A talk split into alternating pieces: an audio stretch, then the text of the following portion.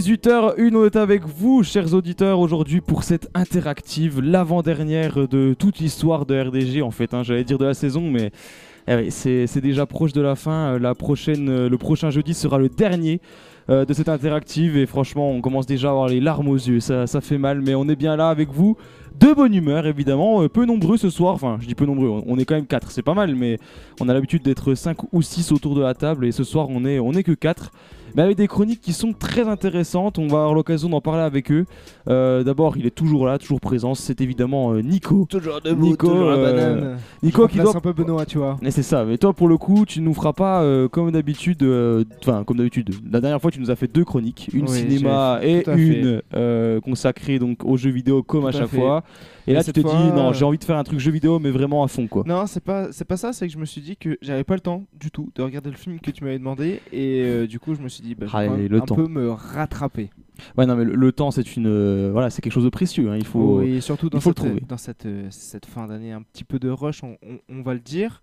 Et comme tu as dit, c'est l'avant-dernière, donc je me suis dit il faut quand même proposer du contenu quand même assez euh, de qualité, on va dire, euh, pour la radio qui nous a accueillis depuis un an et demi sur les antennes de RDG quand même. Lure sur les antennes, ça c'est une phrase que prenait souvent Ismaël, les antennes de RDG. Pour l'instant, on en a qu'une. Euh, on est que euh, l'antenne de RDG, c'est déjà pas si mal. Yuen, on te. Je te dis Yuen, mais en fait j'avais présenté Ismaël. Je regarde Ah. Ismaël en disant Yuen. Non, mais c'est c'est pas grave, comme vous voulez. Bon, on commence par Ismaël. Ismaël, on te retrouve après ce match euh, d'hier soir et ce triplé euh, de Karim Benzema complètement dingue. Euh, comment ça va? Tu t'es bien remis? T'as bien dormi? Écoute, moi ça va super bien. En plus, quand j'ai revu quelques petits passages du live Insta, on s'est bien marré. C'était bien drôle, oui. Je me suis couché un peu trop tard hier soir, mais bon, c'est pas grave. Même en se couchant à 4h du matin, je viens toujours avec de la pêche sur RDG. Donc le flash actu et puis également La chronique foot. la chronique foot, et peut-être il y en aura une deuxième si j'ai le temps de la faire. Ça, c'est toi qui verras. Ouais. On, en- on te laisse le temps de l'émission pour le faire. Si à la fin tu as le temps, enfin, si tu as, si tu l'as fini d'ici la fin, on l'écoutera. Sinon, euh, pas de souci. La semaine sera pour la prochaine, semaine prochaine. Mais la chronique qu'on va écouter de sûr, c'est sur quoi du coup C'est euh, Sur Benzema, sur justement. Benzema, ouais, Ouais. obligé. J'étais- Je me Euh, suis dit. on était obligé de la Ah, faire. j'étais bien, j'y ai bien pensé. Et puis on va parler euh, politique ce soir avec euh, Yoann, hein, qui nous fait soit la surprise de Yoann, soit une, chron- une chronique euh, tennis. Il nous avait déjà parlé de politique quelques fois. Il fait tout en fait. hein. C'est euh, le couteau suisse de l'émission. Euh, donc ce soir politique, euh, très belle initiative. Tu vas nous présenter un petit peu euh, les, euh, les programmes, les professions de foi en fait de chaque candidat. C'est bien ça? Ouais, je Si vais essayer. J'espère que personne ne m'en voudra, mais j'ai essayé de mettre de l'humour partout. Mais bon, on verra ce que ça Oh, donne. J'espère qu'il n'y aura pas de flop. Oui, non, mais Et puis s'il y a du flop dans le studio, vous faites genre euh, c'était rigolo comme si ça. tu veux, j'ai des petits rires en stock. Pour Ah faire, non, ça c'est euh, encore plus gênant. Ça c'est gênant, hein. si je te mets des petits rires à chaque, à phrase, pour bien euh, un peu genre à la comédie américaine, là bien nul. Euh, on fera également un petit breaking fake news spécial politique, bien évidemment, hein, puisque l'élection approche à grands pas. Euh, on plongera au cœur de l'histoire avec moi-même, évidemment, hein, encore un personnage. euh, ben, je vais vous raconter encore l'histoire d'un personnage aujourd'hui. Et puis euh, le sondage de la semaine également qui est en ligne. Très simple comme question. hein. Est-ce que vous pensez qu'Emmanuel Macron sera à nouveau élu président de la République? Pourquoi cette question? Parce qu'on voit l'information partout. Il y a même des gens qui seraient prêts à s'abstenir tout simplement parce qu'ils pensent que les dés sont faits, hein, que de toute façon Emmanuel Macron sera réélu. Donc on vous pose la question est-ce que vous pensez que c'est fait?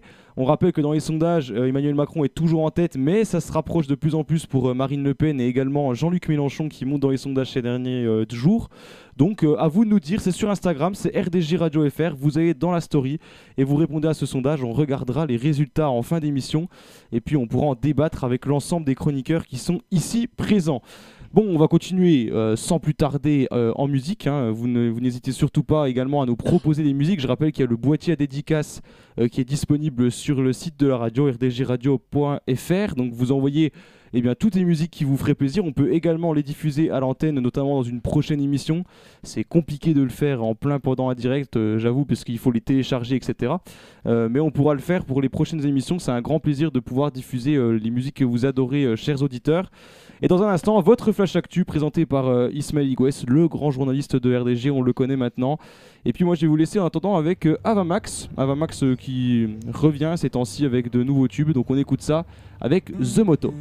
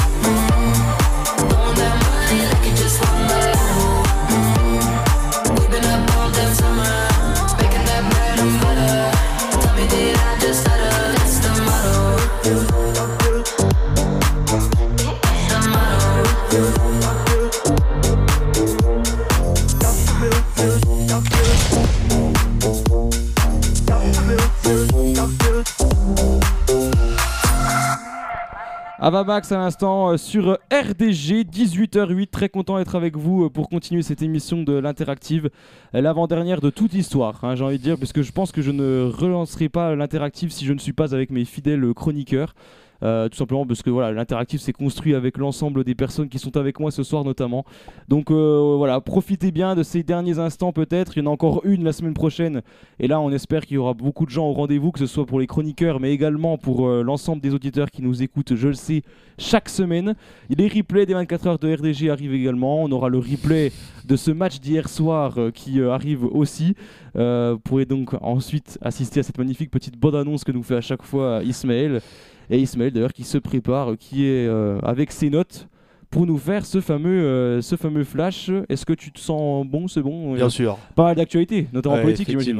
Euh, oui, plutôt sur la guerre en Ukraine. Ah oui, ouais, c'est vrai qu'il faut pas oublier ça, t'as bien raison. Et bien écoute, je te lance, c'est parti. «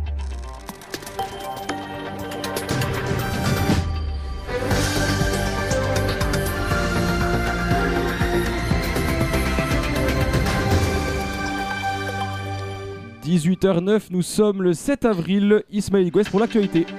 À l'instant, cette alerte de Météo France à l'approche de la tempête Diego, trois départements sont placés en vigilance orange pour vent violent, les Deux-Sèvres, la Vienne et la Charente-Maritime. Du nouveau dans l'enquête de l'incendie de Saint-Laurent de la, de la Salanque dans les Pyrénées-Orientales le 14 février. Trois hommes sont en garde à vue depuis l'année dernière dans le cadre de l'enquête ouverte pour incendie volontaire. Le sinistre précédé d'une explosion avait fait 8 morts dont deux enfants. La guerre en Ukraine et des négociations de paix qui semblent au point mort. La Russie dénonce les positions ukrainiennes qu'elle qualifie d'inacceptables. Elle accuse dans le même temps que Kiev est revenu sur ses positions de la fermeture des frontières en mars lors des pourparlers d'Istanbul. Les Européens sont toujours à la recherche d'un accord sur des nouvelles sanctions contre la Russie. Les 27 pays membres espèrent arriver à un compromis cet après-midi au plus tard demain. Il y a toujours la piste d'un embargo de charbon russe, mais qui n'a toujours pas été approuvé. Des voix s'élèvent pour demander de frapper plus fort en arrêtant les importations de gaz et de pétrole russe.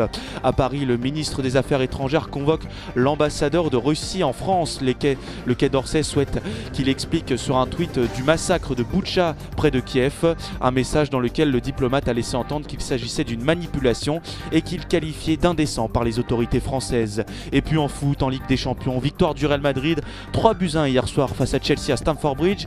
Benzema inscrit un triplé, il porte désormais son total de buts à 8 dans la compétition. Match retour prévu mardi prochain à Madrid. Cette rencontre sera à suivre sur Canal+, RMC Sport et RDG Radio.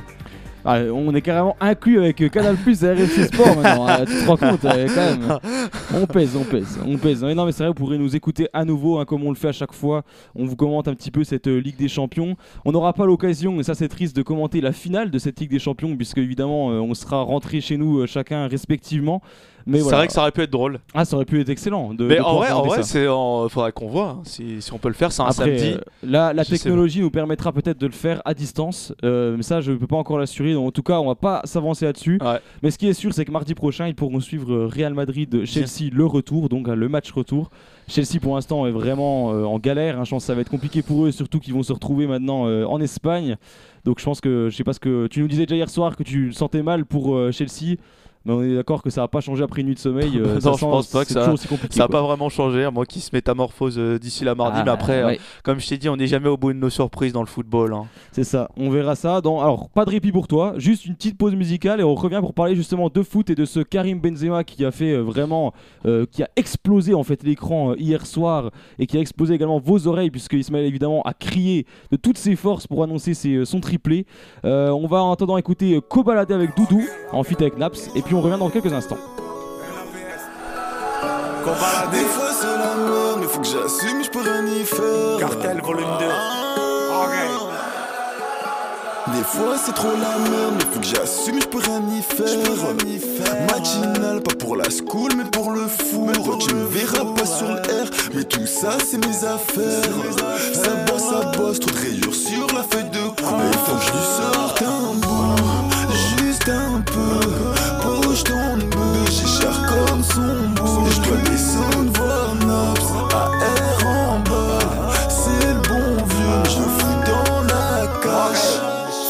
Je repense à tout, tout, tout. Et même sur Snap, y'a la doudoudou.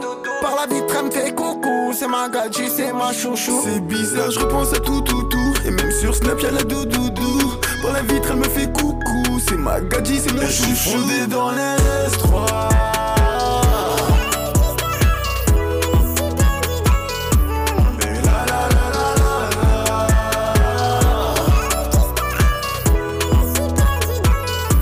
Mais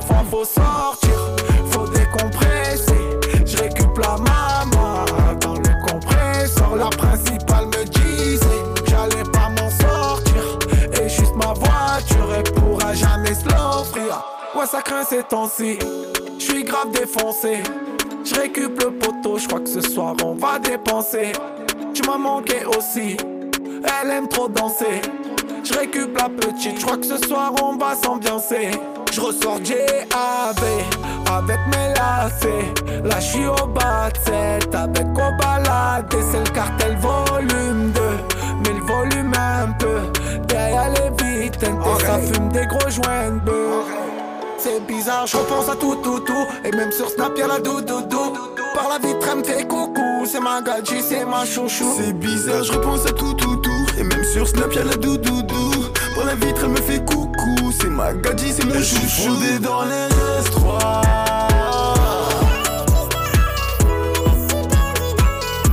Mais la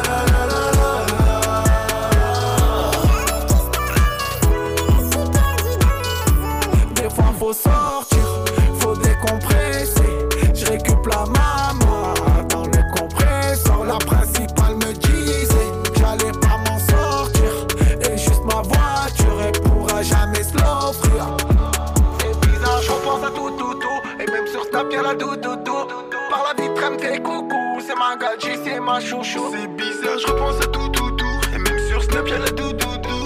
Pour la vitre, elle me fait coucou. C'est ma gadji, c'est mon chouchou. Kobalade et Naps à l'instant sur RDG 18h15. Euh, L'interactive est en ce moment même en train de vous parler. Euh, oui, on entend direct. On peut également écouter, euh, enfin voir plutôt et lire vos dédicaces via le site web de la radio, c'est rdgradio.fr, mais également sur les réseaux sociaux avec RDG Radio FR. Si vous allez dans la story de ce compte Instagram d'ailleurs, hein, avec RDG Radio FR, vous pourrez tout simplement répondre au sondage de la semaine et puis on pourra débattre en fin d'émission. Est-ce que vous pensez que c'est joué d'avance et que euh, Emmanuel Macron sera réélu président de la République? Question simple, réponse simple, vous nous dites ça et puis on pourra regarder ça en fin d'émission. Mais tout de suite, nous allons parler évidemment de Karim Benzema avec notre cher Ismaël qui nous propose sa chronique foot comme chaque semaine.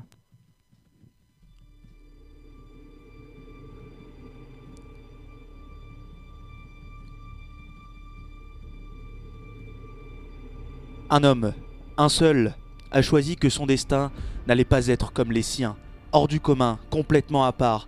Un gamin lyonnais qui voulait, dans ses rêves les plus fous, imiter la carrière de Ronaldo le Brésilien. Ils ont tous les deux le numéro 9, le même poste, avant-centre, et surtout la même passion pour ce ballon rond. Karim Benzema, 33 ans, aura mis un sacré blues à Chelsea et Thomas Tuchel hier soir à Stamford Bridge. En l'espace de 90 minutes, il a sûrement remis en question la hiérarchie de la prochaine édition du Ballon d'Or, qu'il pouvait, derrière les Messi et Ronaldo, avoir sa place dans la cour des plus grands. Il n'a pas la même technique ni la même vitesse que le phénoméno Ronaldo. En revanche, son palmarès s'en rapproche avec la Coupe du Monde qu'il doit chercher en décembre prochain. Indescriptible, imprévisible, hier soir, Edouard Mendy a bien souffert face au Nueve du Real Madrid. Il a plus passé son temps à chercher le ballon dans ses filets, surnommé Big Ben par Marca, Big Benz dans le quotidien sportif de l'équipe. Les deux journaux ont bien voulu se moquer des Anglais et surtout montrer la grandeur de ce joueur à travers un, mo- un monument mythique d'outre-Manche. En marquant de la tête les deux premières fois, des pieds la troisième, Benzema a montré qu'un joueur de foot sait se servir de son esprit sur un terrain. Il a varié ses tirs, lucarne gauche le premier, petit filet droit le deuxième, redard des surfaces avec ses pieds sur le troisième. Benzema était injouable pour ses adversaires. Thiago Silva est reparti jouer dans ses favelas au Brésil, tellement que Benzema surfait au-dessus des autres dans la surface. Comme il le décrit dans chacune de ses interviews, il faut avoir ce côté tueur devant le but, laisser aucune émotion transparaître, avoir le même cœur que Palpatine dans la revanche des sites, à la fois doux et brutal face au but, Benzema a varié ses finitions pour montrer aux yeux de tout le monde qu'il est plus que polyvalent. Brutal sur le premier, en douceur sur le deuxième.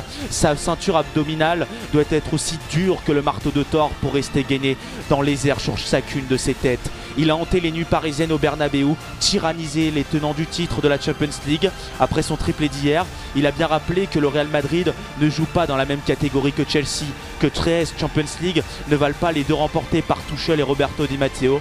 Les Galactiques ont donc encore une fois prouvé que personne n'était à leur hauteur, qu'après les Célestes parisiens, les Galactus de Chelsea ont abdiqué dans cette première manche. Mardi prochain, Bernabeu, ils voudront réaliser une folle remontée et pourquoi pas humilier la Maison Blanche chez elle à Madrid. Pendant ce temps-là, Karim Benzema savoure bien sa victoire. Le chef des Galactiques est en ordre de marche, comme les clones dans Star Wars le 3 lors de l'attaque du Temple. Son objectif est de viser les sommets et de ramener une nouvelle Ligue des Champions, la cinquième de son histoire. Après cela, ses supporters ne diront plus à la Madrid, mais à la Karim.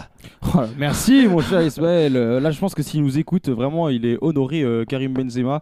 Est-ce que tu veux pas l'appeler pour qu'on ait une interview avec lui Non, ça te tente pas une petite interview de Karim Benzema? Bah, j'aimerais bien avoir une interview, mais pour l'avoir, euh, c'est compliqué quand même. Ah, mais bien sûr que si, tu es Ismaël Igoues, tu es quand même le grand chroniqueur football, arrête un petit peu. euh. Bah, moi j'aimerais bien l'avoir, mais après, euh, pff, enfin, faut l'harceler quoi, mais faut harceler son service de com là. non mais c'est ça, ça, C'est ça ça. s'annonce compliqué, on est bien d'accord. Voilà.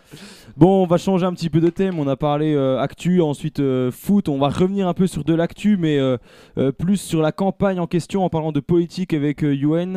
Est-ce que tu peux nous revendre un petit peu ce que tu vas nous présenter?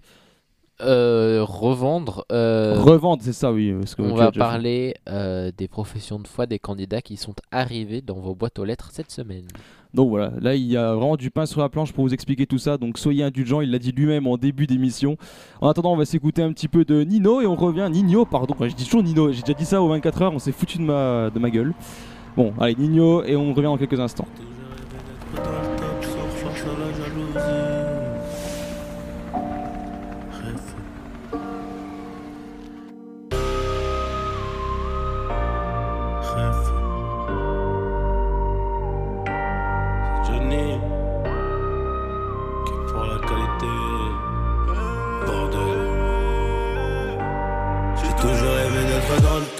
Face à la jalousie. On fait du bénéf pour le confort, y'a que le bon Dieu qui m'a aussi Bébé je peux pas t'aimer tous les jours, j'ai des plans trop juteux dehors. J'suis tout près de la quiche, près du four, c'est super méchant quand on sort. Banks, ça parle dans le dos, c'est mieux qu'on se croise hein. M'en irais dormir sur les Champs-Élysées Là où la nuit coûte trois plaques. Bigo je peux pas me péter Ça nique mon cardio je t'éteins ce soir. Ils sont remplis de ce vide Je les Je suis en pétard Réfé On arrivera sur le trône un peu blessé La seule chose qui aura changé C'est peut-être le prix du blouson C'est le prix du blouson C'est le prix de la paix n'ai jamais fait quelque chose que je ne voulais pas faire. Je n'ai pas fait un théâtre que je n'aimais pas. Je n'ai pas travaillé pour l'argent, mais j'ai aimé gagner de l'argent. La différence, elle est là. C'est là où je, ne vais pas travailler pour de l'argent, mais je ne travaillerai pas pour rien. C'est une œuvre de bienfaisance, bien sûr. J'apprends toujours quelque chose. Je suis toujours en train d'apprendre quelque chose. Je ne me suis jamais endormi un soir de ma vie sans apprendre quelque chose. J'ai toujours rêvé d'être dans le top soir face à la jalousie. On fait du bénéf pour le confort, y'a que le bon Dieu qui m'a aussi. Bébé, je peux pas t'aimer tous les jours, j'ai des plans trop juteux dehors. J'suis tout près de la t'as près du four, c'est super méchant quand on sort. Banks, ça parle dans le dos, c'est mieux qu'on se croise. Ah. Je m'en irais dormir sur les Champs-Élysées, là où la nuit coûte trois plaques. Bigo, je peux pas me péter, ça nique mon cardio, je t'éteins ce soir. Ils sont remplis de ce vide, je les ai cramés, je suis en pétard. Hey, réfé, réfé, on arrivera sur le trône un peu blessé. La seule chose qui aura changé, c'est peut-être le prix du blouson. C'est peut-être le prix du blouson, c'est peut-être le prix de la paix, c'est peut-être le prix de. Réfé, réfé, on arrivera sur le trône un peu blessé. La seule chose qui aura changé, c'est peut-être le prix du blouson. Tout ça, c'est le destin. Chef. Nino à l'instant euh, sur euh, RDJ alors qu'on va parler un petit peu politique hein. on est bien obligé de le faire hein, puisque vous le savez ce dimanche enfin vous le savez peut-être que les gens ne le savent pas ce serait dingue mais euh, ce dimanche nous votons pour le premier tour de la présidentielle. Et UN a décidé de faire un travail complètement fou Et il a pris les 12 professions de foi de tous les candidats. Il a essayé de résumer tout ça de faire un- une petite chronique avec ça. Donc on va t'écouter mon cher UN et je te souhaite bonne chance parce que on le sait c'est compliqué de résumer tout ça Je sais pas si vous en avez entendu parler, mais vous savez, dimanche, il se passe quelque chose. Apparemment, ça va impacter nos vies pour les 5 prochaines années. Vous savez, c'est un truc qui attire les foules devant les écoles, les mairies. Un dimanche, on met un papier avec le nom d'une personne dans une urne, un peu comme l'élection des délégués, mais là, c'est pas ton pote Jules qui est candidat et le populaire de la classe. Ah, mais attendez. Mais oui, c'est ça, c'est le premier tour de l'élection présidentielle ce dimanche 10 avril. Et si vous avez plus de 18 ans et que vous êtes inscrit sur les listes électorales, vous avez dû recevoir dans votre boîte aux lettres dans la semaine les professions de foi de chacun des candidats. Je tiens à remercier Com qui, n'étant pas chez ses parents, m'a permis malgré lui de pouvoir ouvrir son courrier et de lire les 12 tracts que contenait cette grande enveloppe blanche avec écrit en haut à gauche Ministère de l'Intérieur, urgent, élection. Oui, j'ai sûrement une enveloppe qui m'attend sur mon lit chez mes parents à Rennes, mais vu que je ne suis pas là pour l'ouvrir, j'ai ouvert celle du fils de mes logeurs à Vichy. J'ai bien évidemment demandé, hein, vous me prenez pour qui? Euh, Et ils m'ont répondu, mais bien sûr, Yuen, vas-y. Du coup, après le dîner, je suis remonté dans ma chambre et je me suis plongé dans la lecture de ces professions de foi. Je savais déjà pour qui j'allais voter, ça commence par un M par hasard, mais ça m'intéressait quand même de les lire, pour ma culture politique et pour aussi me dire que j'avais bien fait mon devoir citoyen. Je vous vois, ceux qui n'ont toujours pas ouvert l'enveloppe blanche ou qui l'ont carrément jetée à la poubelle. Mais d'abord, c'est quoi une profession de foi? C'est un peu comme une liste de courses, mais très détaillée. Quoique des fois c'est un peu vide. hein. Et surtout qui permet aux électeurs de découvrir ou redécouvrir les candidats à une élection. Un document en deux pages, recto verso, qu'on a tendance à mettre recyclé quand on, quand on la reçoit de la part d'un militant sur les marchés de la majorité du temps. Cette année, l'élection présidentielle compte 12 candidats. Les révolutionnaires toujours présents à chaque élection, mais qu'on a du mal à différencier, Nathalie Arthaud et Philippe Poutou, le communiste qui défend une France où on mange de la viande et qui défend du nucléaire, Fabien Froussel, le révolutionnaire communiste écologiste socialiste, et puis quoi d'autre Ah non, Jean-Luc Mélenchon, l'écologiste qui refuse toute critique interne, Yannick Jadot, la socialiste qui écartait toute candidature lors de sa réélection à la mairie de Paris, et puis qui finalement se retrouve candidate pour la présidentielle pour son parti, Anne Hidalgo, le président sortant qui se, qui se dit ni de gauche ni de droite, mais qui est quand même bien à droite, Emmanuel Macron, la candidate qui partage les idées de Macron, mais aussi celles de l'extrême droite, Valérie Pécresse, Jean Lassalle, le gaulliste qui crie partout que l'élection est truquée, Nicolas Dupont-Aignan, la frontiste qui nous fait croire qu'elle n'est pas d'extrême droite, Marine Le Pen, et le prétendu ancien journaliste qui fait comme que tout était mieux avant, sans les musulmans, hein, Éric Zemmour. Toutes et tous ont donc pris leur plume pour rédiger une lettre aux électeurs. Et puis leur équipe de com a habillé le tout d'une mise en page mettant en avant les mesures clés de leurs candidats. Il y a aussi une première page, la fiche de campagne. Donc après tout ce blabla, prenons le temps d'analyser chacune de ces tant attendues professions de foi. Et pour éviter toute critique, je vous partage mon avis, qui n'est pas celle de RDG, et l'ordre qui a été, a été décidé par l'ordre d'apparition dans mon enveloppe. Pour Yannick Jadot, il faut faire face. Mais, mais, mais face à quoi? Pas de véritable réponse dans la lettre du candidat écologiste. Il propose aux Françaises et Français de, je cite, sortir du déni. Nous pouvons être cette France volontaire et optimiste, engagée au sein d'une Europe puissante et fière de ses valeurs démocratiques. On ne pourra pas dire que les écologistes ne parlent pas que d'écologie. L'écologie pour vivre mieux que propose Jadot est axée sur six axes qui vont du climat à l'égalité, en passant par la justice sociale et la santé. Si Yannick Jadot, regard vers le futur, derrière un fond vert forestier, semble maître de son bateau sur son affiche de campagne, il rappelle tout de même dans la quatrième page que son projet est celui d'un collectif qu'il a élu en septembre dernier lors de la primaire des écologistes. On sent son esprit communiste dans le petit nous qui ouvre cette page. Ah, ah mais non, c'est sûrement une erreur de l'équipe de com. hein. Il y a une bio d'une vingtaine de lignes en face de ce nous. Ou bien alors, ce nous, c'est Jadot euh, qui est plusieurs personnes. hein. Valérie Pécresse est la candidate qui aura le courage de faire. Je cite. J'ai l'expérience de l'État et de relations internationales. Je sais diriger en temps de crise, réformer et tenir face à la rue. Ce que je dis, je le fais, nous indique la candidate Les Républicains dans sa lettre de deux pages à ses compatriotes de métropole, d'outre-mer et de l'étranger. Je vous l'avoue, c'est sûrement la profession de foi la plus concrète des douze.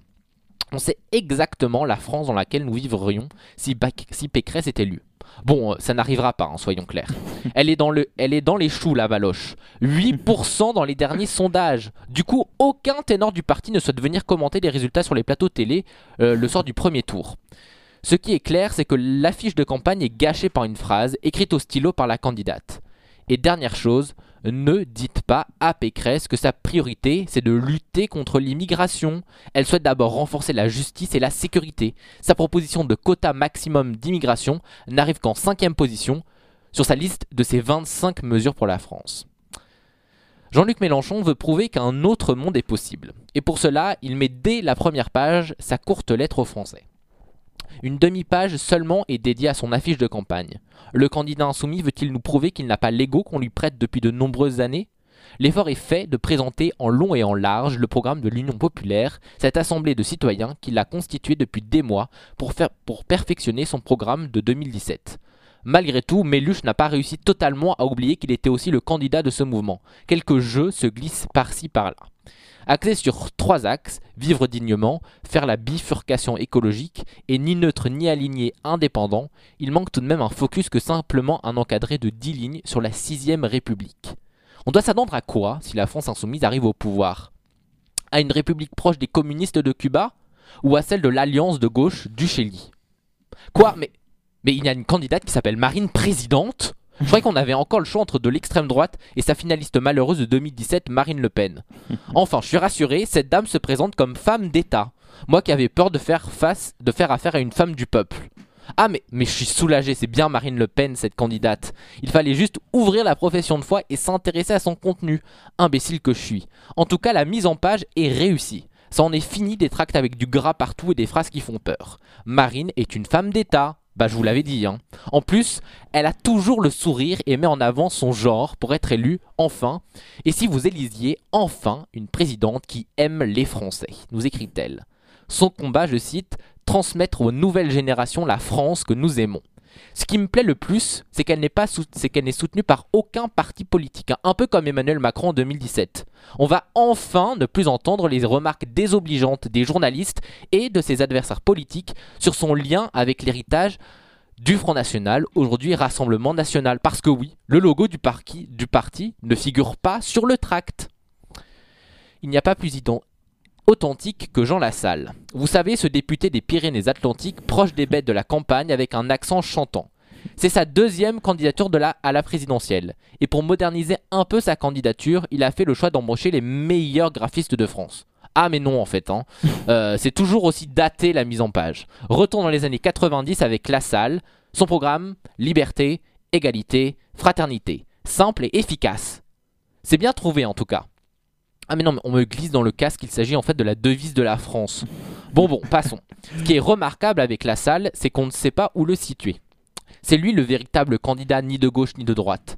Il n'y a aucune mesure qui semble ne pas faire l'unanimité. Chapeau l'artiste.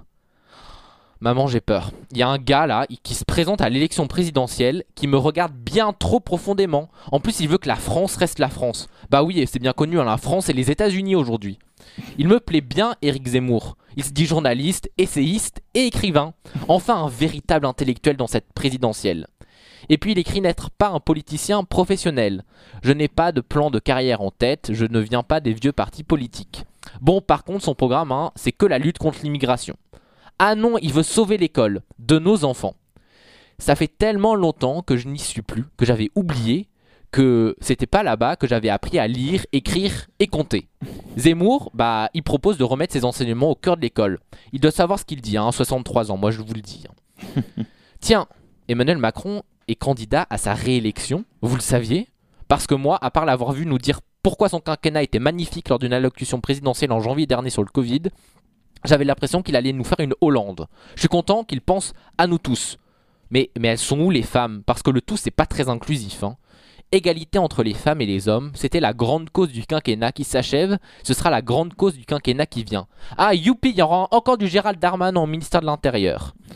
Et il y a quoi d'autre dans le programme de Macron volume 2 Des pactes. Pacte entre les générations, pour la production, pour la République. Il n'y a pas de pacte pour le climat ou la justice sociale, dis donc. hein. Moi qui croyais que le président sortant n'était ni de gauche ni de droite. Bon, il faut le dire. Avec la crise en Ukraine, c'était difficile pour lui de sortir un programme entier comme ça, ce qu'il avait fait en 2017. hein. Bah, on me dit aussi dans le, casque euh, qu'il n'avait toujours pas de programme en 2017. hein. On reprend les mêmes et on recommence alors. Pas totalement en fait. Il n'y avait pas Anne-Sophie Lapix au 20h de France 2 et du coup Emmanuel Macron était venu sur le plateau de 20h. Rendez-nous David Pujada s'il vous plaît. Vous rêvez d'une France heureuse Fabien Roussel vous invite dans son monde communiste où son capitaine serait, je cite, un homme de terrain sincère qui croit en l'être humain et dans la force d'un peuple uni. Une France avec un mix énergétique basé sur le nucléaire pour assurer une souveraineté française. Une France où on produit plus de viande pour chaque Français puisse, y avoir accès. Une France heureuse donc. Barbara Pravi devrait être ravie. Le candidat communiste reprend les paroles de sa chanson en nous expliquant, en nous expliquant euh, Voilà qui je suis. Fabien Roussel attire notre, notre attention en tout cas avec une affiche de campagne rose et violette et surtout un papier sûrement recyclé. Il est aussi écologiste, hein, notre Fabien. Comme un air de déjà-vu. Cette fois-ci, ça n'est pas le changement, c'est maintenant, mais ensemble, changeons l'avenir, ou d'avenir. Le candidat n'est pas François Hollande, mais Anne Hidalgo, euh, non, la maire de Paris. hein. Sa profession de foi change notre vision du socialisme. Fini la rose et le soutien inconditionnel des pontes du parti. Ah bah non. Anne Hidalgo porte un projet pour la France qui permettra de rassembler les Français, d'apaiser en luttant contre les inégalités et d'engager une réelle transition écologique, explique une ponte, Marine, euh, Martine Aubry, pas, Mar- pas Marine Le Pen, en Martine Aubry bien sûr. Hidalgo a le vent en poupe, elle est soutenue par, par Lionel Jospin et Marie-Lise Lebranchu. Et puis Hidalgo porte fièrement la rose sur la quatrième page. Le tout après un programme très détaillé mais presque illisible avec une police de caractère type machine à écrire. Il n'y a pas un trou d'air sur les quatre pages écrites. Mais, c'est Nathalie Arthaud la candidate de lutte ouvrière J'avais zappé qu'elle n'avait pas qu'une tête. Retenez bien, Lutte ouvrière a modernisé son affiche de campagne. Lutte ouvrière est un parti moderne. Ah mais non. À part l'affiche, le fond reste le même. Profit en hausse et pouvoir d'achat en baisse, ça suffit. Augmentation des salaires et des pensions et le fameux travailleur-travailleuse. Elle ne sera pas présidente de la République, mais cette professeure d'économie est une révolutionnaire convaincue. Bon, j'irai pas jusqu'à dire convaincante. Depuis des mois, les médias et les sondages veulent vous imposer leur président, mais c'est à vous de choisir le vôtre. Nicolas Dupont-Aignan est le candidat de la liberté. Et c'est pour ça que son programme est pratiquement le même qu'en 2017. Même mise en page qu'en 2017, presque même affiche électorale qu'en 2017. Bon, sont passés par là quand même Macron et surtout le Covid et le vaccin qui, on le sait tous, hein, permet aux GAFAM de nous contrôler via une micropuce injectée en même temps que le vaccin. Parce que Dupont-Aignan est dans l'actualité, il veut nous libérer du harcèlement sanitaire. Rien que ça. Tout ça en invoquant De Gaulle dès qu'il répond aux questions des journalistes, si bien évidemment il ne quitte pas le plateau au bout de deux minutes. Avec Artaud, après Artaud, la révolution Poutou, le nouveau parti anti- anticapitaliste se modernise aussi avec une profession de foi plus accessible qu'aux dernières présidentielles. Un programme complet qui fixe une révolution, une révolution du système capitaliste pour instaurer un monde où nos vies valent plus que leurs profits. Mais je ne peux pas parler plus de Poutou parce que c'est Poutou, celui qui sort mardi dernier alors que Léa Salamé lui indique que Zemmour le suit. Je cite Vous parlez du fasciste raciste qui est accusé d'agression sexuelle? Philippe Poutou est une nécessité dans une campagne électorale très peu intéressante et qui pourtant a de quoi inquiéter. Montée de l'extrême droite, une droite qui se durcit et une gauche qui n'arrive pas à s'unir pour faire entendre sa voix. Alors je ne peux pas vous alors je ne peux que vous inciter à vous demander si finalement c'est le monde dans lequel vous souhaitez vivre. Quelle que soit votre réponse, n'oubliez pas, le premier tour de l'élection présidentielle se tient ce dimanche 10 avril de 8h à 18h voire 20h selon les villes. Merci mon cher Yoann, très sympa. Je trouve que le côté un petit peu humoristique amène quelque chose de, très très bien. On a un petit peu fait le tour donc de l'ensemble des professions de foi de tous les candidats. Ça me permet de faire la parfaite transition avec le sondage de la semaine. Pensez-vous qu'Emmanuel Macron sera réélu président de la République? Tout simplement parce que beaucoup de gens le pensent. On a même eu des, des personnes qui s'avouent euh, capables de ne pas aller voter, puisque de toute façon les dés sont faits, c'est sûr, il gagnera. Donc est-ce que vous pensez que c'est le cas ou pas du tout? Vous nous le dites et on répondra à cette question eh bien, en fin d'émission. Dans quelques instants, on va revenir pour faire le petit breaking fake news. Vous savez, avec euh, quatre actualités, une seule est vraie, trois sont complètement inventées par mes soins. Euh, spécial politique, évidemment. Donc, on pourra euh, jouer à ça dans quelques instants. Et puis, en attendant, on va écouter euh, Stall the Show. Je trouve que c'est une musique qui est très sympa à écouter. Jamais, très régulièrement, les gens vont se dire, mais il est complètement fou. Mais j'adore Kaigo. Vraiment, je suis un grand fan. Donc, on écoute ça. As the credits all roll down crying, crying, you know we're playing to a full house, house. No heroes, villains, one to blame. While we wilted roses fill the stage, and the thrill, the thrill is gone. Our debut was a masterpiece, but in the end, for you and me on this show, it can't go on. We used to have it all, now's our curtain call. So hold for the applause. Oh, oh, oh, oh, oh. And wave out to the crowd and take our final bow. Oh, it's our time to go, but at least we stole the show. At least we stole the show. At least we stole the show. At least we stole the show. At least we stole the show.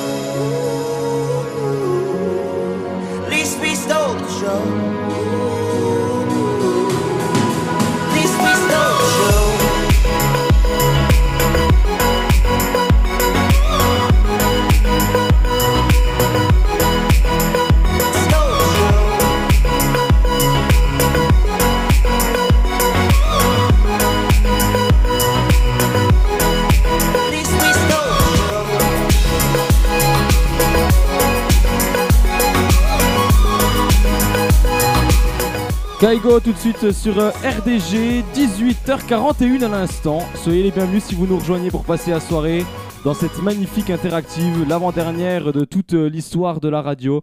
Nous sommes le 7 avril, hein, si jamais vous n'avez pas de calendrier, que vous ne vous souvenez pas de- du jour, j'adore rappeler tout le temps euh, les dates et les heures, ça me fait toujours très plaisir. Euh, on va passer au Breaking Fake News. Je pense que tous les habitués, euh, tous les auditeurs finissent par connaître euh, ce petit jeu. Les chroniqueurs évidemment le connaissent. La règle est très simple. Je donne quatre actualités, une est vraie et trois autres sont complètement fausses. C'est soit des fake news que j'ai vu tourner sur les réseaux sociaux, soit des actus que j'invente moi-même et je me fais un plaisir de les inventer à chaque fois. Et mon but à moi en fait est de piéger les chroniqueurs qui sont ici présents. Euh, et eux, s'ils ont bien suivi l'actualité, normalement ils sont censés savoir laquelle est la vraie. Mais ça, on va le voir dans quelques instants. Mais avant, le fameux jingle.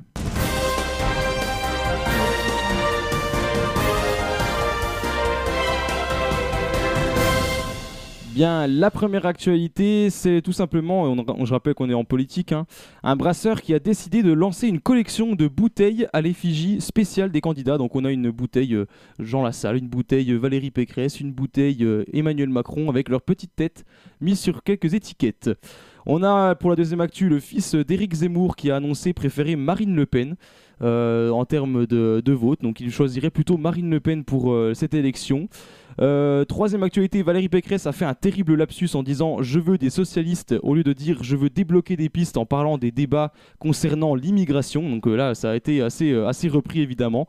Et puis enfin, Jean-Luc Mélenchon qui préférera soutenir Le Pen plutôt que Macron au second tour. Une annonce qui aurait, euh, euh, qui a fait parler et qui euh, donc euh, euh, voilà, a fait, euh, a fait beaucoup parler tout simplement le, le monde de la gauche et notamment euh, les insoumis.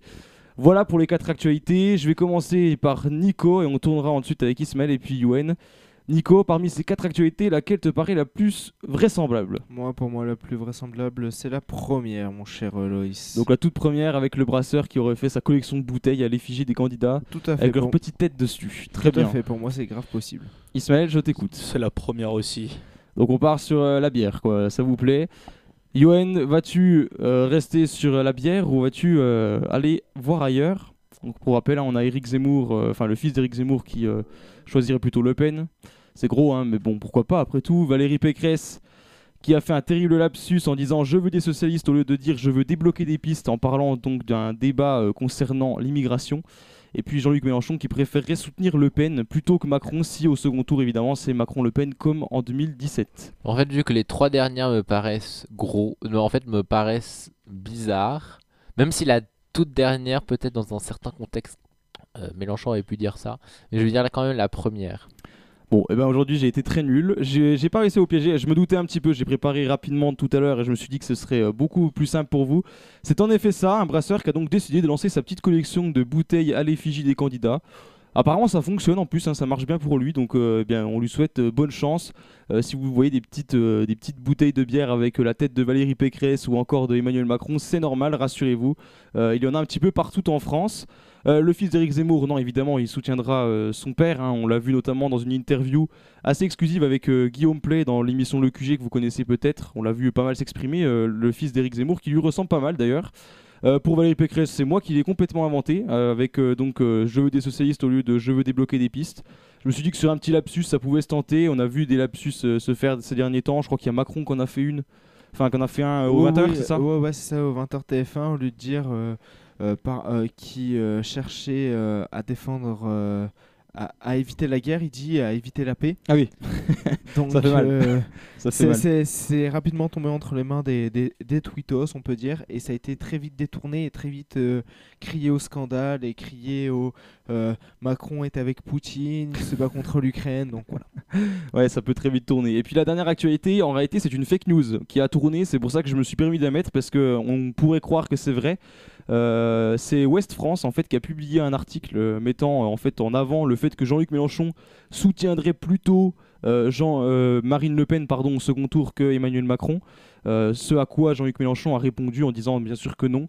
Nous soutiendrons nous ne soutiendrons jamais l'extrême droite. Donc il n'a pas non plus dit qu'il soutiendrait Emmanuel Macron. Bah, comme en 2017, Euh, hein. Voilà, il- je pense que l'idée serait de. Après, il a, il a toujours dit que c'était son électorat qui choisirait à chaque fois euh, ce qu'il ferait, donc l'Union populaire, hein, qui choisirait en, euh, le choix à faire. Donc, soit ils choisiront de ne pas voter, soit ils choisiront de voter euh, blanc, soit ils choisiront de voter Emmanuel Macron. Mais en tout cas, il a bien assuré que jamais ils ne voteront Marine Le Pen. Voilà pour euh, cette fake news que vous avez peut-être vu passer sur l'ensemble des réseaux.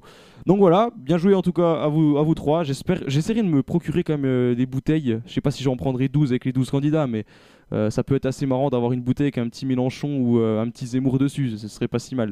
On regardera ça si on trouve ça dans les magasins. Et puis ensuite, on va plonger au cœur de l'histoire avec un nouveau personnage dans quelques instants. Euh, je me suis euh, intéressé, vous allez voir, à une autre période historique. Donc euh, on revient dans quelques instants après du Lou JPK. Donc ne bougez pas, il est 18h46, on va encore faire une bonne heure d'émission avec vous je pense, donc restez bien avec nous.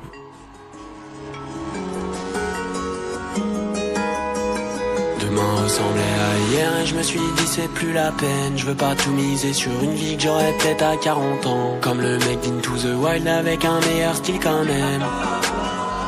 Je suis parti sans dire je t'emmène. Me cassez pas les couilles avec vos projets de mon meilleur. Ma liberté je l'obtiendrai qu'à coup de pince mon seigneur. Je me sens bien sur ton scout, je voudrais quand même être ailleurs. J'ai décalé mon pouls du BPM de leur cœur Ici je trouverai jamais la paix donc j'ai filé comme une étoile Je me suis fait la belle, j'ai tout quitté, j'ai mis les voiles T'as pleuré comme cent mille affaires, s'il te plaît faut pas m'en vouloir Pardon si j'ai gâché la fête, je voulais m'échapper du trou noir Ici je ne suis pas à ma place, pas à ma place, pas à ma place Je suis pas à ma place, pas à ma place, pas à ma place Je suis pas à ma place, pas à ma place, pas à ma place Ici je ne suis pas à ma place, pas à ma place, pas à ma place Je sais pas si j'ai d'un psy ou d'un fight club, je regardais le monde en night shift. Il dans l'écran de mon iPhone, j'ai cherché mon talon d'Achille dans des joints de sous des robes. Je m'en vais vivre, désolé si je me dérobe Comme tous les gens qu'on taf, je me sens différent des gens qu'on taf je me casse avant de ne sourire qu'en photomontage Te crois pas libre parce qu'il y a assez de place pour courir dans ta cage. Devenir riche m'en fous royal mais c'est pas dans les lits Ici je trouverai jamais la paix donc j'ai filé comme une étoile. Je me suis fait la belle, j'ai tout quitté, j'ai mis les voiles. T'as pleuré comme cent mille affaires, s'il te plaît faut pas m'en vouloir. Pardon si j'ai gâché la fête, je voulais m'échapper du trou noir. Ici je ne suis pas à ma place, pas à ma place, pas à ma place. Je suis pas à ma place, pas à ma place, pas à ma place. Je suis pas à ma place, place, pas ma place Ici je ne suis pas ma place, pas ma place, pas ma place Dans ta soirée, pas ma place. Dans la musique, pas ma place. À Paris, pas ma place. J'essaie juste de trouver ma place. On a rangé toutes nos attaches. Une mère sans but comme chien de la casse. Et même si on fait le tour de la classe, on chantera. Ici je trouverai jamais la paix donc j'ai filé comme une étoile Je me suis fait la belle, j'ai tout quitté, j'ai mis les voiles. T'as pleuré comme cent mille affaires, s'il te plaît faut pas m'en vouloir. Pardon si j'ai gâché la fête, je voulais m'échapper du trou noir. Ici je ne suis pas à ma place, pas à ma place, pas à ma place. Je suis pas à ma place, pas à ma place, pas à ma place Je suis pas à ma place, pas à ma place, pas à ma place. Ici je ne suis pas à ma place, pas à ma place, pas à ma place Lou JPK tout de suite sur euh, RDG, bientôt 18h50, on est avec vous, on profite, on est là. Et oui, c'est- ce sont les derniers instants, euh, bientôt euh, la fin de cette euh, grande aventure qui a été euh, l'interactive. Euh, on vous retrouvera pour d'autres aventures, aventures pardon, sur RDG. hein. RDG ne s'arrête pas pour autant, c'est l'émission qui va devoir changer, un petit peu se renouveler euh, l'an prochain. Euh, alors, on va parler d'histoire. hein. Aujourd'hui, euh, personnage un peu plus lointain, nous allons enfin quitter le XXe siècle que j'aborde très régulièrement. Et je vais donner un petit indice pour que les chroniqueurs essaient de trouver euh, la personnalité du jour. On va commencer par femme française, tout simplement. C'est une femme française et euh, je vous laisse chercher. On Et est donc, plus- tu donnes même pas de période. Ah, je donne pas de période. Olympe de Gouges. On est. Non, c'est pas Olympe de Gouges. Mais bon, Moi, vous pouvez justement essayer de c'est, trouver la période. Je, je m'étais dit que vous chercheriez peut-être la Bah, Est-ce période. que c'est euh, 21 e ou c'est avant? Non, on est avant 21e, avant 20e. On est vraiment avant. Bah, C'est pour ça Olympe de Gouges ça lointain. être euh, intéressant. Euh, une femme française. Ouais. Une Deux- reine. Non. On va. Deuxième indice, 15e siècle. Donc là, Oh. on est loin, hein. 15e siècle. Est-ce que ça parle à quelqu'un, 15e siècle Oui, moi je sais, mais je. Mona Ouais, non, mais, Lisa. euh, non, c'est pas Mona Lisa.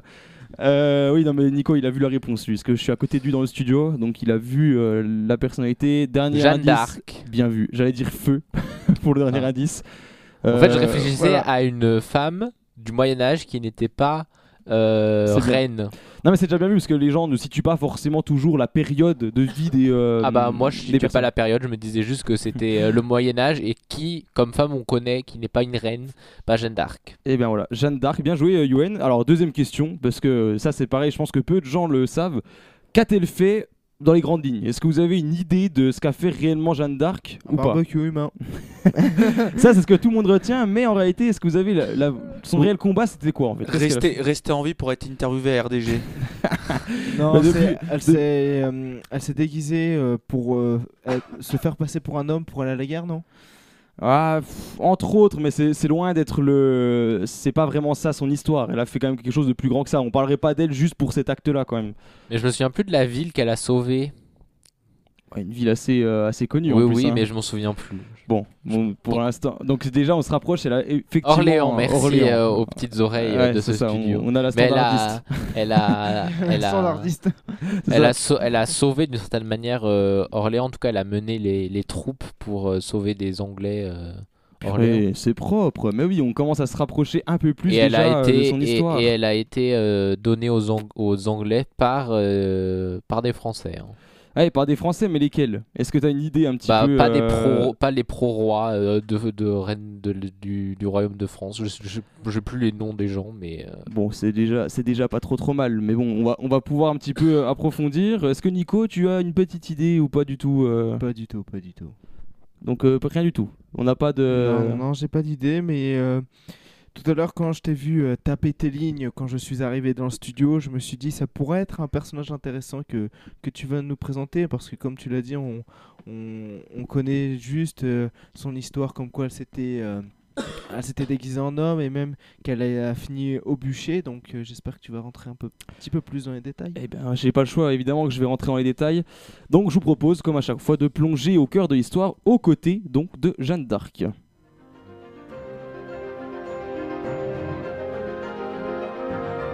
Plongée au cœur de l'histoire sur RDG.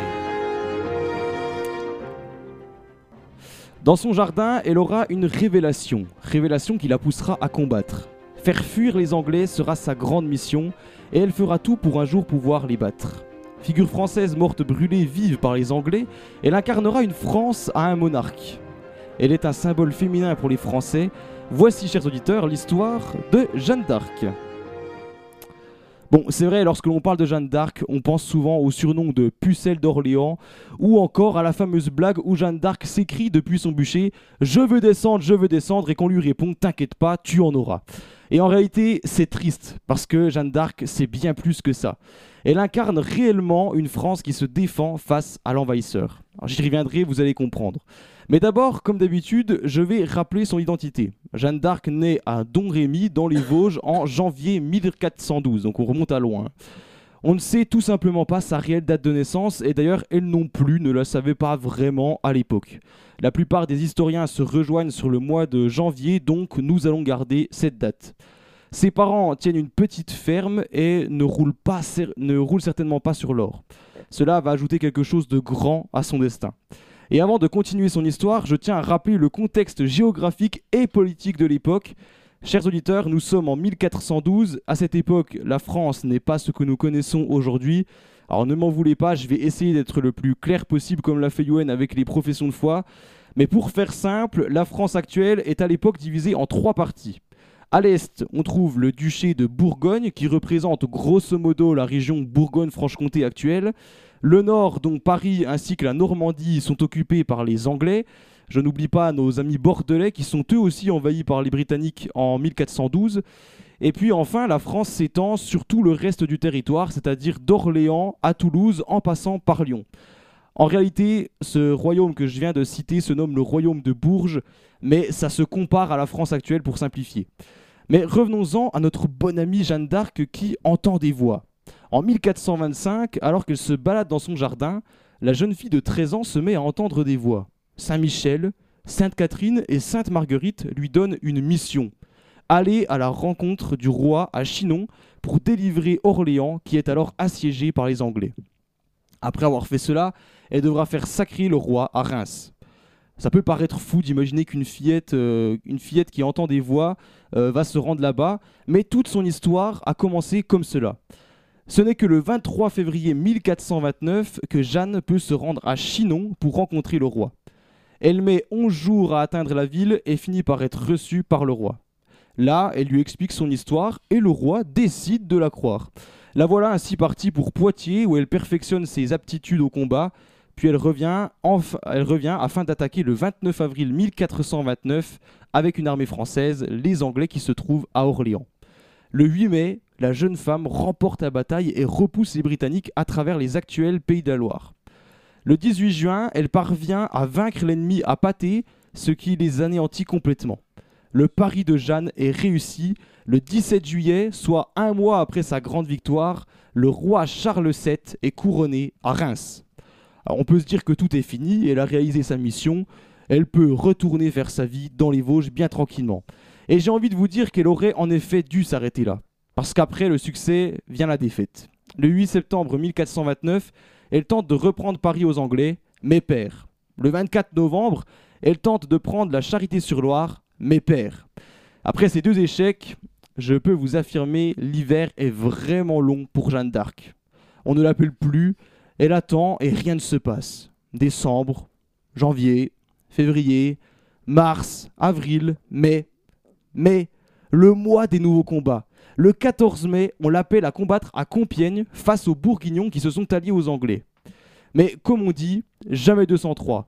Après ces deux défaites de 1429, la voilà faite prisonnière par les Bourguignons le 23 mai 1430.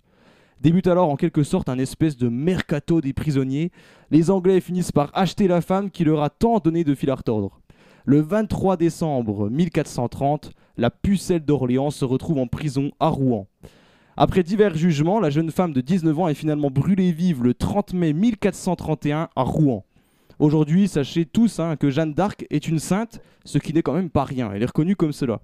En tout cas, je trouvais intéressant de revenir un petit peu sur l'histoire de la jeune femme qui a donc été tuée par les Anglais au nom de la France, qui n'était même pas encore celle que nous connaissons de nos jours à l'époque.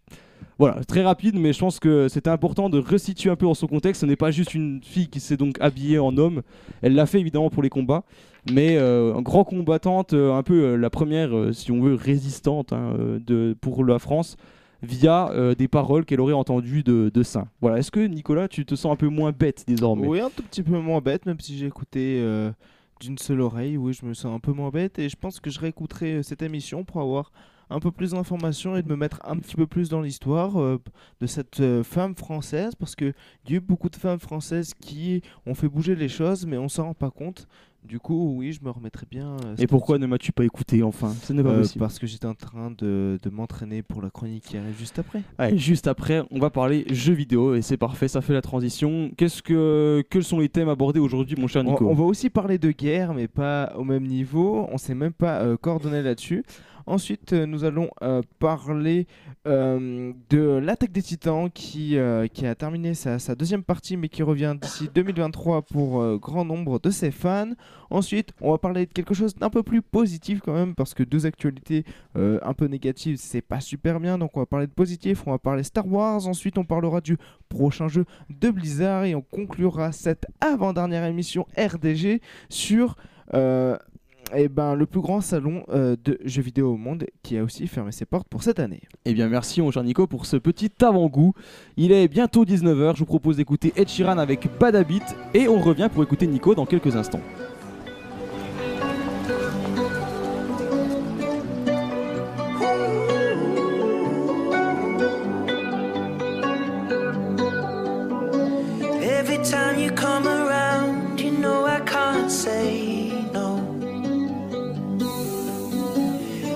Time the sun goes down, I let you take control.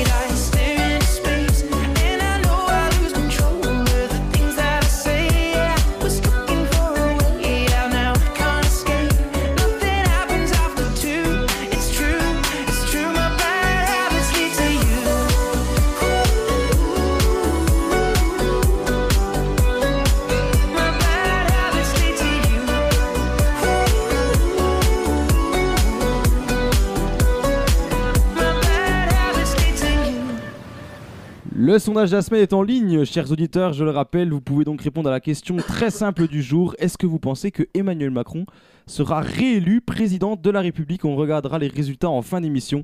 C'est dans la story du compte Instagram de la radio RDG Radio FR. Et tout de suite, nous passons à la chronique jeux vidéo de Nico qui nous a un petit peu vendu tout ça juste avant la pause. Tout à Donc fait. Nico, euh, nous t'écoutons. Depuis le 1er avril, les Français ont sorti les armes. La guerre a été déclarée ce lundi et le but était de défendre la position. Bon, arrêtons, on se croirait dans un film hollywoodien. Plus sérieusement, à partir de ce lundi et pendant trois jours, une guerre de pixels a vu le jour. C'est sur la plateforme Reddit que les gamers se sont réunis pour compléter une fresque. Toutes les 5 minutes, il était possible de poser une tuile, un pixel de couleur dans n'importe quelle partie de l'image blanche à disposition.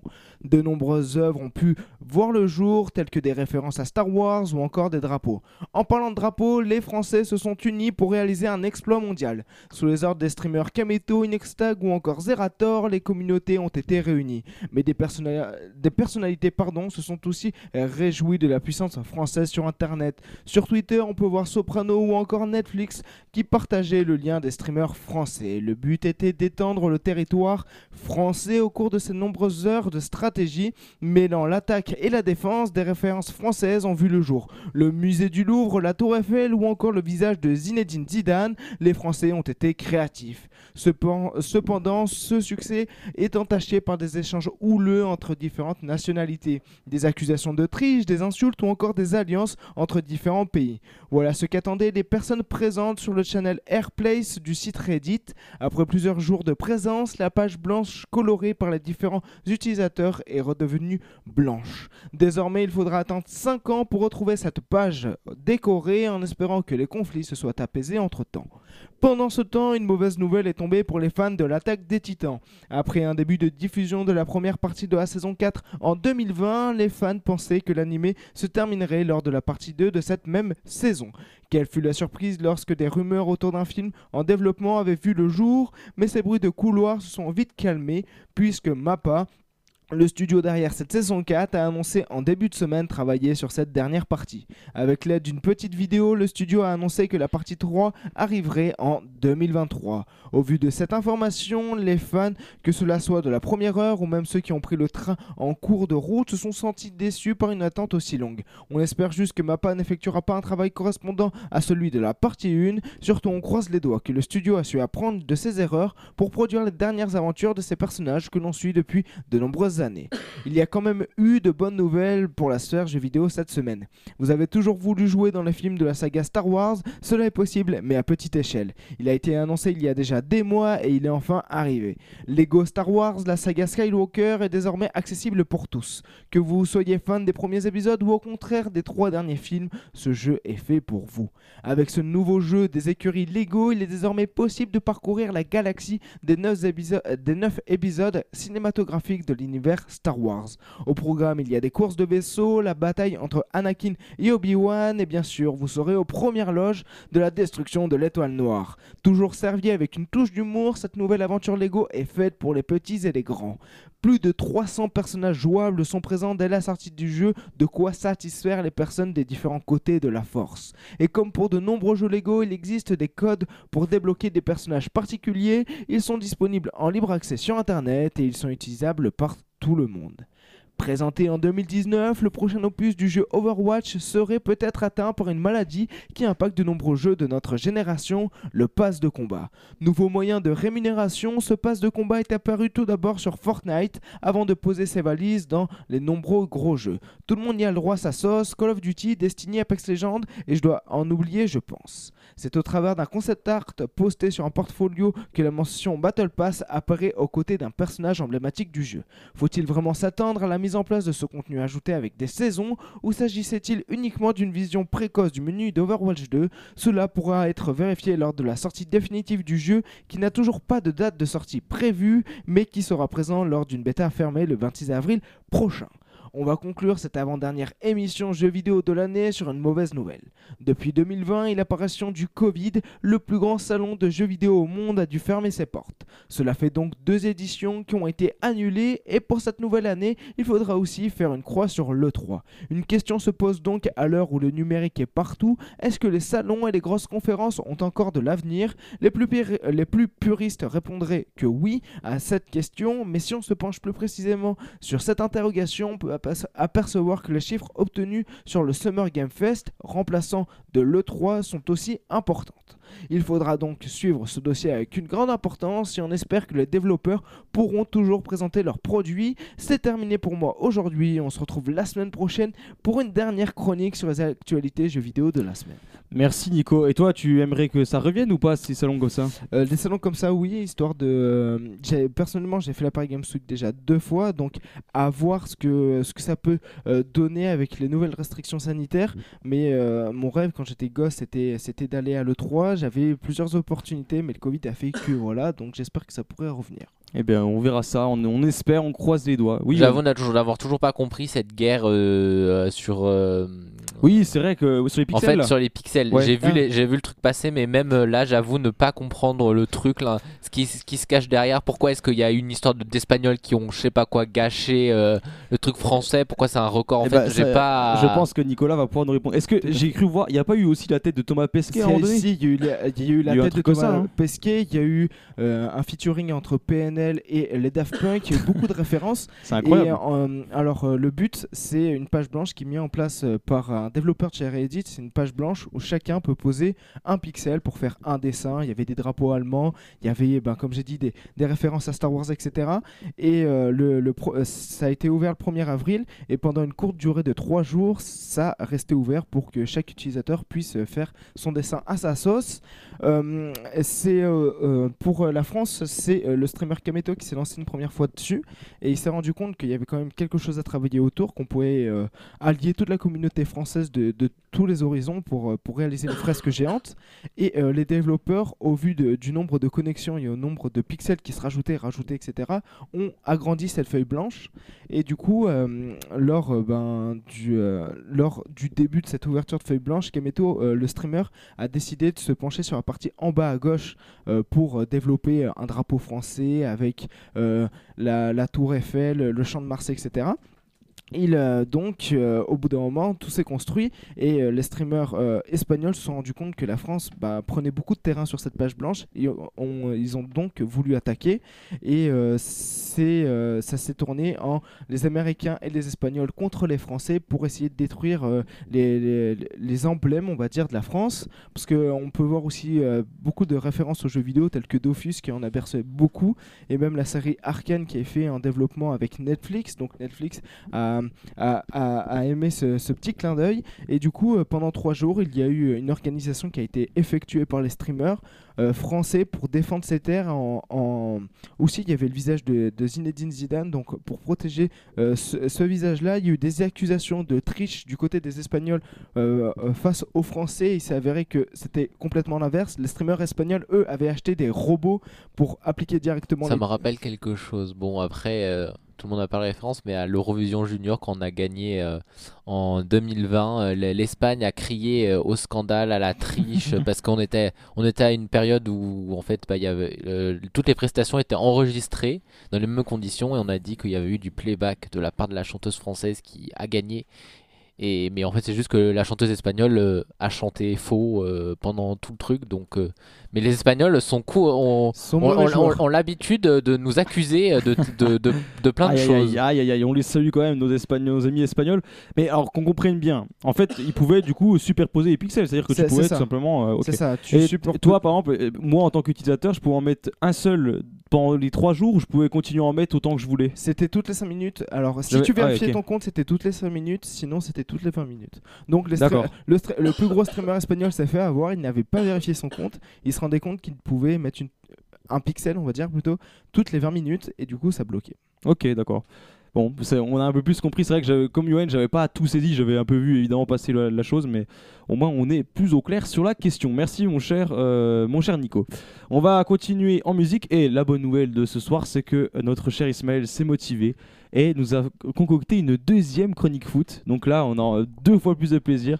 Donc tu seras obligé d'en refaire une pour la semaine prochaine. En plus, c'est ça. le- Ah, c'est pas grave, c'est pas grave, ce sera un plaisir d'en refaire. euh, Donc sur, sur quoi allons-nous nous attarder désormais? Et bah hier soir, Villarreal a gagné 1-0 contre le Bayern Munich et c'est le moment de parler de Unai Emery, justement celui qui était mal aimé euh, du côté du Paris Saint-Germain et bah qui finalement se retrouve en quart de finale. Il a gagné la Ligue Europa avec ce club et bah finalement il a réussi à les qualifier pour leur premier quart de finale de leur histoire. Donc à tout de suite avec, après une pe- petite pause musicale, pardon. Tout à fait, on va se mettre un truc bien sympa. Queen avec Hammer to Fall et on revient dans quelques instants.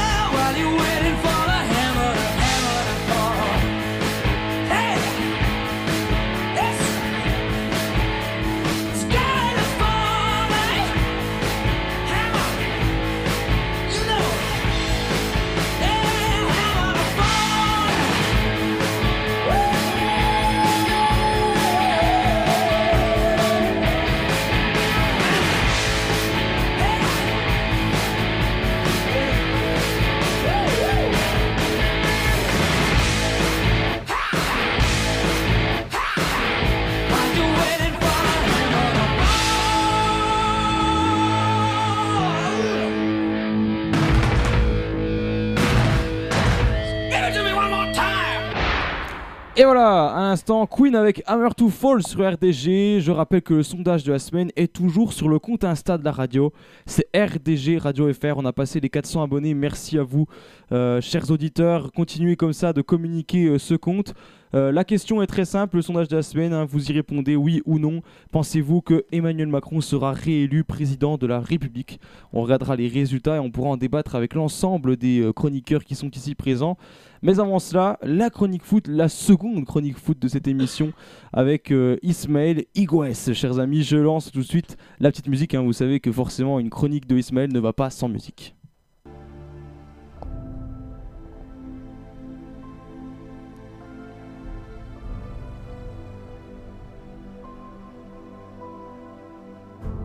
Il est parti du PSG en étant sifflé, hué, insulté de toutes parts.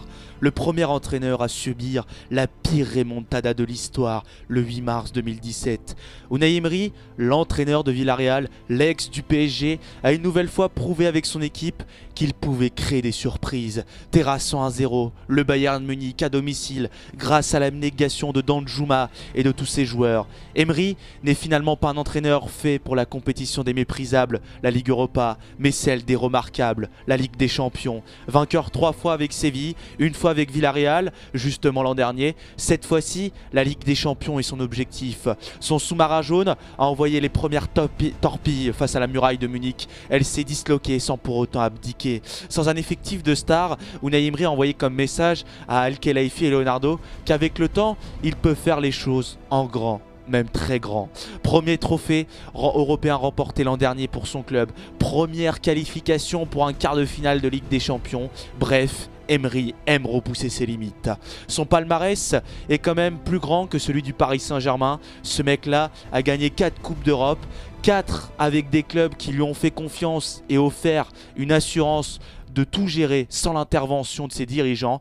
Juste après la victoire d'hier soir, Emery est resté calme, comme à son habitude. Contrairement à ses interviews au PSG, il avait une meilleure maîtrise de la langue, c'est clair. L'espagnol, originaire d'Ondarribia, dans les Pays Basques, préfère s'exprimer dans sa langue natale qu'étrangère. Mardi prochain, Villarreal va s'aventurer à l'Allianz Arena. Emery devra imiter son ancienne connaissance parisienne. Oui, ces stars, Neymar et Mbappé, ont terrassé le Bayern ici, au même stade en plus, en quart de finale, l'an passé en 2021. Emery est alors proche de l'exploit, renversant et surprenant depuis la prise de cette équipe. Il devra il reviendra sur ses terres du passé en cas d'éventuelle finale au Stade de France. Si Emery soulève la coupe aux grandes oreilles devant les 80 000 personnes, il serait à coup sûr l'entraîneur le plus détesté de l'ère Qatari avec son collègue Thomas Tuchel.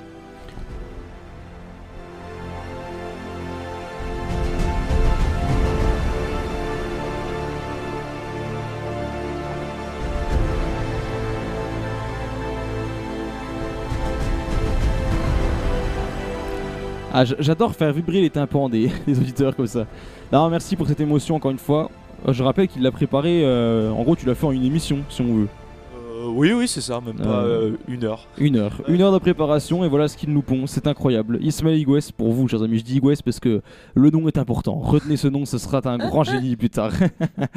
bon, on va revenir dans quelques instants pour parler de politique et j'en vois un qui est déjà Bah non, prêt, c'est hein. juste, je prenais le micro parce que pour terminer, avant de parler politique, parce que bah, on vous tient un peu au courant de tout, mais en tennis, il s'est passé quelque chose d'assez Ah. dingue aujourd'hui. Oh, que s'est-il passé Que s'est-il Euh, passé? Est-ce que le nom de Patrick Mouratoglou vous dit quelque chose? Ou alors Pas oui, du tout. mais je suis incapable de dire ce qu'il a fait dans sa Alors c'est l'entraîneur de Serena Williams. D'accord, c'est pour ça que je le connais.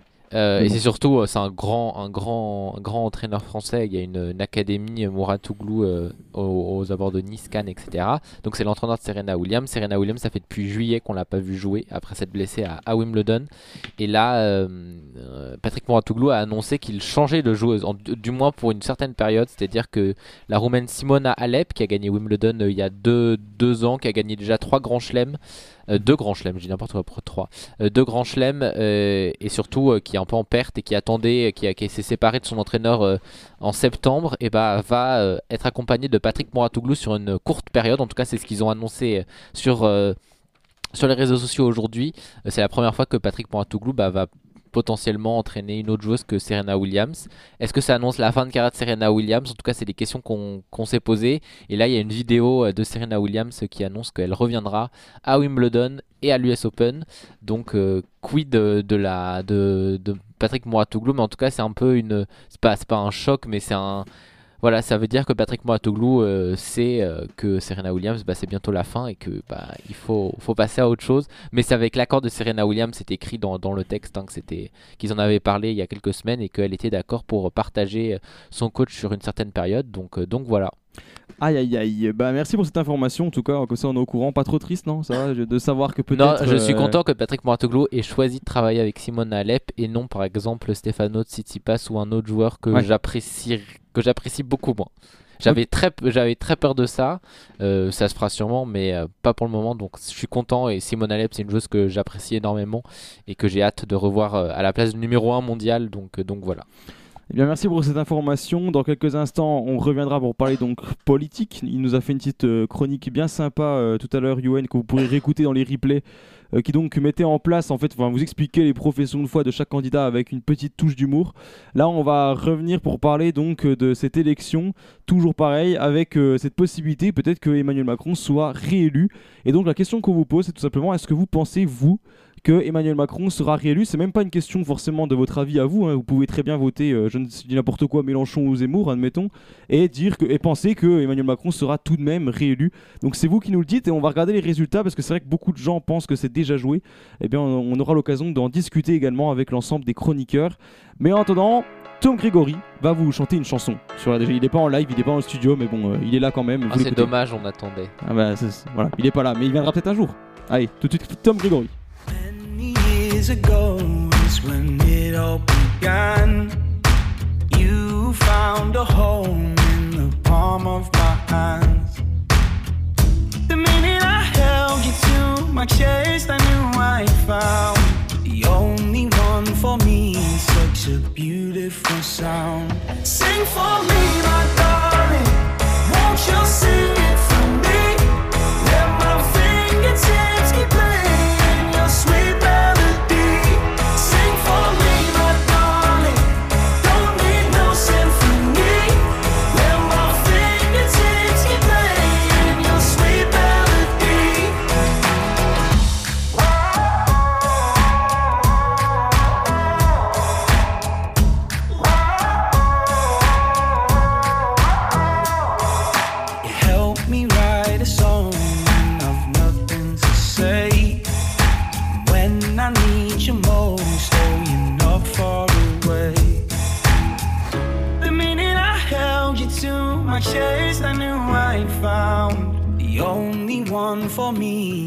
me.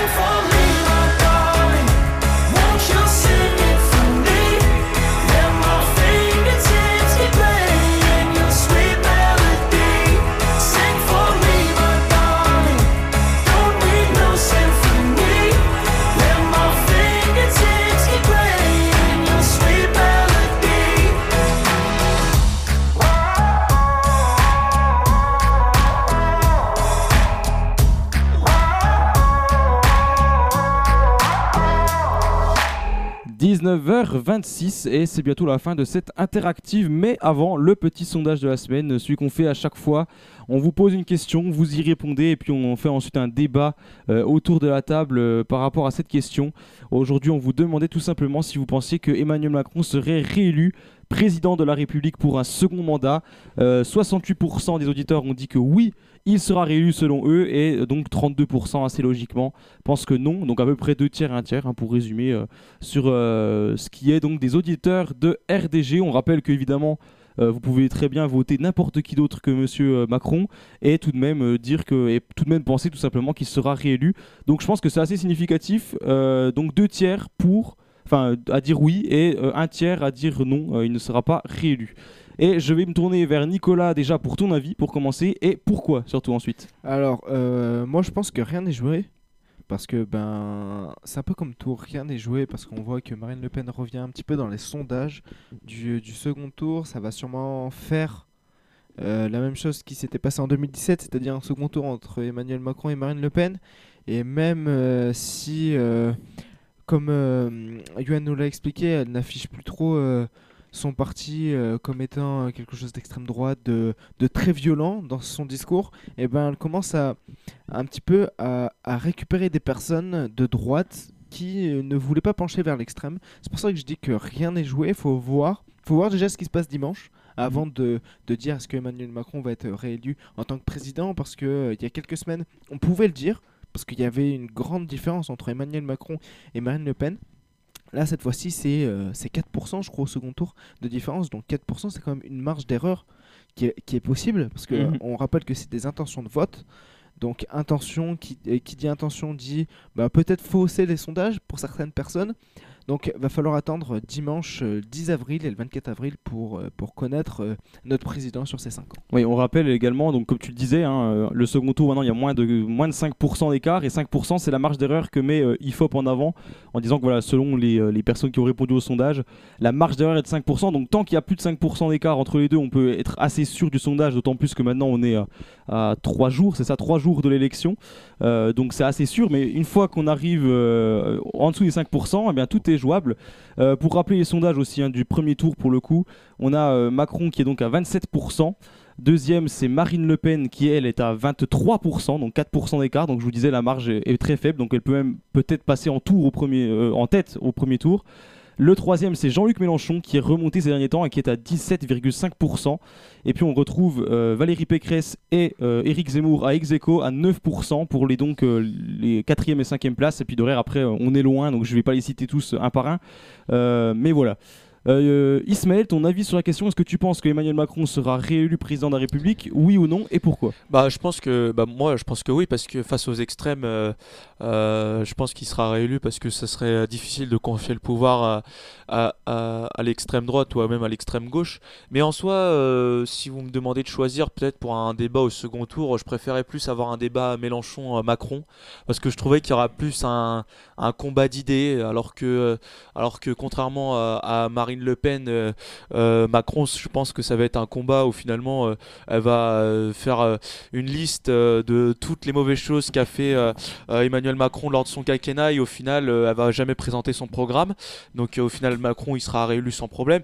Mais moi j'aimerais bien voir Mélenchon pour peut-être avoir un combat d'idées, voir ce que ça donne sur leurs oppositions de style, ça serait plutôt plus intéressant. Mais sinon sur l'arrivée, je dirais que ça serait Emmanuel Macron parce que finalement personne peut euh, peut euh, peut le concurrencer. Enfin même euh, Enfin, je trouve personnellement sa gestion euh, de son quinquennat avec toutes les crises qu'il a subies, je trouve qu'il les a pas vraiment mal gérées que ça et même même même bien parce que finalement, je pense pas que si on confiait le pouvoir à, Jean-Luc Mélenchon ou même à, Marine Le Pen ou en- encore pire à Éric Zemmour, je pense pas qu'ils auraient résisté face à toutes ces crises. Donc finalement, je pense que c'est la personne je crois les gens le détestent euh, peut-être oui mais euh, euh, finalement je trouve que c'est la personne qui, est capable de, gouverner le pays de on va dire d'atténuer tous les problèmes même si sur ce qu'il fait, des fois sur ses programmes, il est peut-être parfois pas cohérent, mais je trouve que c'est celui qui tient le mieux la route en termes de politique internationale, même sur la politique européenne. Donc finalement, je pense pas que ce soit une mauvaise chose qu'il soit réélu et je pense clairement que c'est le favori. Bon, on a compris, on a compris ton avis. Je rappelle également, d'ailleurs, ça, me- permet de faire la transition, que si on a un second tour, s'il y a aussi des sondages de second tour qui sont faits, euh, le, second tour, euh, Macron-Le Pen serait très serré. On estime actuellement à 52% Macron et 48% Le Pen, ce qui est extrêmement serré évidemment. Et puis pour ce qui est de Mélenchon, euh, c'est voilà, euh, les sondages sont bien plus clairs. Si c'était Mélenchon-Macron, euh, Mélenchon serait battu et assez largement par euh, Emmanuel Macron. Donc si c'était euh, le débat que tu souhaites, euh, d'après les sondages, alors je me base sur les sondages IFOP, hein, je précise, il y en a plusieurs qui sont faits évidemment. IFOP c'est souvent celui qui est pris en référence par les médias. Euh, donc voilà pour un petit peu euh, situer la chose. Et puis on va finir avec Yuen pour ce qui est des chroniqueurs. Je donnerai mon avis aussi. Yuen, est-ce que tu penses qu'Emmanuel Macron est de loin le grand favori qui va remporter cette élection? Pas du tout et pourquoi? Plus maintenant. Il l'était, comme l'a dit Nico, il y a pendant très longtemps. Je pense qu'il est plus le grand favori. Euh, bien évidemment, il est le favori parce qu'il est le président sortant, que ça aide d'être président sortant, que malheureusement il a une bonne gestion euh, de l'international actuellement, qui aide aussi. Euh, quand je dis malheureusement, c'est en termes de, de voilà une guerre, c'est jamais bon. hein. Mais pour lui, c'est bon parce que voilà les Français ont en tête que bah, c'est le, le président et un peu c'est ce que je disais dans ma dans ma chronique tout à l'heure Emmanuel Macron candidat on a l'impression que les jeux sont déjà faits pour lui en tout cas ou du moins de la manière dont il on le voit Euh, il y a eu genre un grand meeting en présence d'Emmanuel Macron euh, le week-end dernier Euh, et puis on n'entend pas beaucoup les macronistes dire votez Macron etc parce qu'en gros pour eux dans trois semaines, c'est bon, c'est fait. Moi, ce que je trouve intéressant, c'est d'avoir un sondage Mélenchon-Le Pen. Euh, parce que. Je peux te chercher ça. Je l'ai pas en tête, je vais te sais pas si ça, ça doit exister. Oui, ça existe. Mais euh, de voir vers qui se tourneraient tous ces gens euh, qui, bien évidemment, voteraient Macron au second tour, euh, les, les socialistes, euh, les, les républicains, tous ces gens qui voteraient Macron au second tour face à soit Mélenchon, soit Le Pen. Qu'est-ce qui se passerait si bah, il y avait quelque chose qui allait pas euh, ch- chez, chez Macron, quelque chose qu'on n'a pas qu'on qu'on n'a pas vu, un électorat qui va pas aller se déplacer. Tu le disais euh, en tout début d'émission et même pour introduire ça, euh, il y a des gens qui sont prêts à s'abstenir, à ne pas aller voter parce qu'ils Mhm. pensent que bah, les jeux sont déjà faits, ce qui est quand même ouais, assez important. Et puis bah, Marine Le Pen monte. Et il y a cette possibilité, et, et c'est l'extrême droite, hein, euh, que Marine Le Pen sur, euh, sur un malentendu passe. Euh, second tour, euh, Macron-Le Pen. Euh, nous avons des gens de gauche qui sont pas socialistes. hein, gens, ou une partie des socialistes peut-être, mais en tout cas les gens de gauche à partir de, de Jadot qui n'iraient pas voter. Parce que troisième fois barrage contre l'extrême droite, ils se sont fait avoir une fois avec, avec Chirac, une deuxième fois avec Macron, remettre euh, quelque chose de Macron, euh, ça c'est sûr et certain qu'il y a beaucoup de gens de gauche qui ne le feront pas. Euh, la, la droite euh, Pécresse qui, bien évidemment, irait voter Macron, mais pourrait aussi un peu se tourner vers Marine Le Pen. Mhm. Euh, les gens qui ont voté par exemple Éric Ciotti pendant euh, la primaire euh, des, des Républicains pourraient potentiellement voter pour Le Pen. Et puis c'est une première pour le Front National. Il y a une réserve de voix. Alors pour expliquer c'est quoi une réserve de voix, c'est-à-dire que entre le premier et le second tour, bah, il y a des gens qui pourraient voter le Marine Le Pen. Alors je parlais déjà des, des- des Républicains plus proches d'Éric Ciotti, mais il y a ces 10 entre 15 et 10% euh, de personnes qui vont voter Zemmour, euh, qui vont voter ou iraient voter Marine Le Pen, alors on sait pas. Mais euh, tout ça fait que tout cet alignement, et en plus des mélanchonistes qui, je sais, je comprends pas pourquoi, mais il y a des mélanchonistes. Non, si je sais, le, le discours qu'ils tiennent, c'est tous contre Macron, même si c'est pas ce que dit leur, leur, leur patron Jean-Luc Mélenchon, mais ils iraient voter Le Pen pour contrer Emmanuel Macron. Et sur un malentendu, bah, Le Pen peut devenir président de la République. Et moi, ce que je trouve dingue sur cette euh, présidentielle, c'est qu'on a quand même deux finalistes qui sont depuis très longtemps annoncés, qu'on n'entend pratiquement jamais. Emmanuel Macron, euh, il annonce sa candidature euh, le jour même de la fin des annonces des candidatures et il est tellement occupé par autre chose, ce qui est normal, hein, il est tellement occupé par autre chose qu'on ne l'entend pas. Et Marine Le Pen, ça fait des mois qu'elle est candidate à la présidentielle, mais on ne l'entend pas. On a beaucoup plus entendu parler d'Éric Zemmour, euh, de, la désentente au sein de la gauche, mais Marine Le Pen, elle est à 20%, entre, entre 18 et euh, 25% dans les sondages, et on ne l'entend pas. Moi, je trouve ça dingue que nos deux finalistes dans tous les sondages, ce des gens qu'on n'entende pas. C'est vrai. Euh, juste pour l'information, avant de te passer la parole, euh, Ismaël, je viens d'avoir le sondage, j'ai trouvé Mélenchon-Le Pen, ça ferait 60% pour Le Pen et 40% pour Mélenchon. Donc tu vois, ce serait. Le pire, c'est que c'est pas si serré, enfin, c'est pas si euh, éloigné Bah, ça- que ça, ça, ça- fait pas mal de voix pour. euh, Mais Le Pen en. Le. Le Pen passerait, ouais. Avec euh, l'échantillon est de 1730 personnes et c'est IFOP. Voilà, pour euh, situer. Après, après euh, je vais peut-être rebondir sur ce qu'il a dit, sur euh, que Emmanuel Macron, on l'entend pas. Après, il est, je trouve qu'il est dans une situation un peu inconfortable. Enfin, il, a, il, il a eu des crises à gérer, donc au final, il va pas Comme arriver tous les présidents. En, en- en pleine crise et dire, euh, bah écoutez, euh, il y a la crise en Ukraine, mais vous savez quoi, je me présente à l'élection présidentielle. Donc je pense qu'en fait, qu'il a il- fait. Donc, mais non, mais il l'a fait, il l'a fait plutôt en discrétion parce que généralement ils font euh, une annonce à la télé et après euh, c'est euh, c'est relayé par euh, les communiqués de presse et tout ce qui s'ensuit.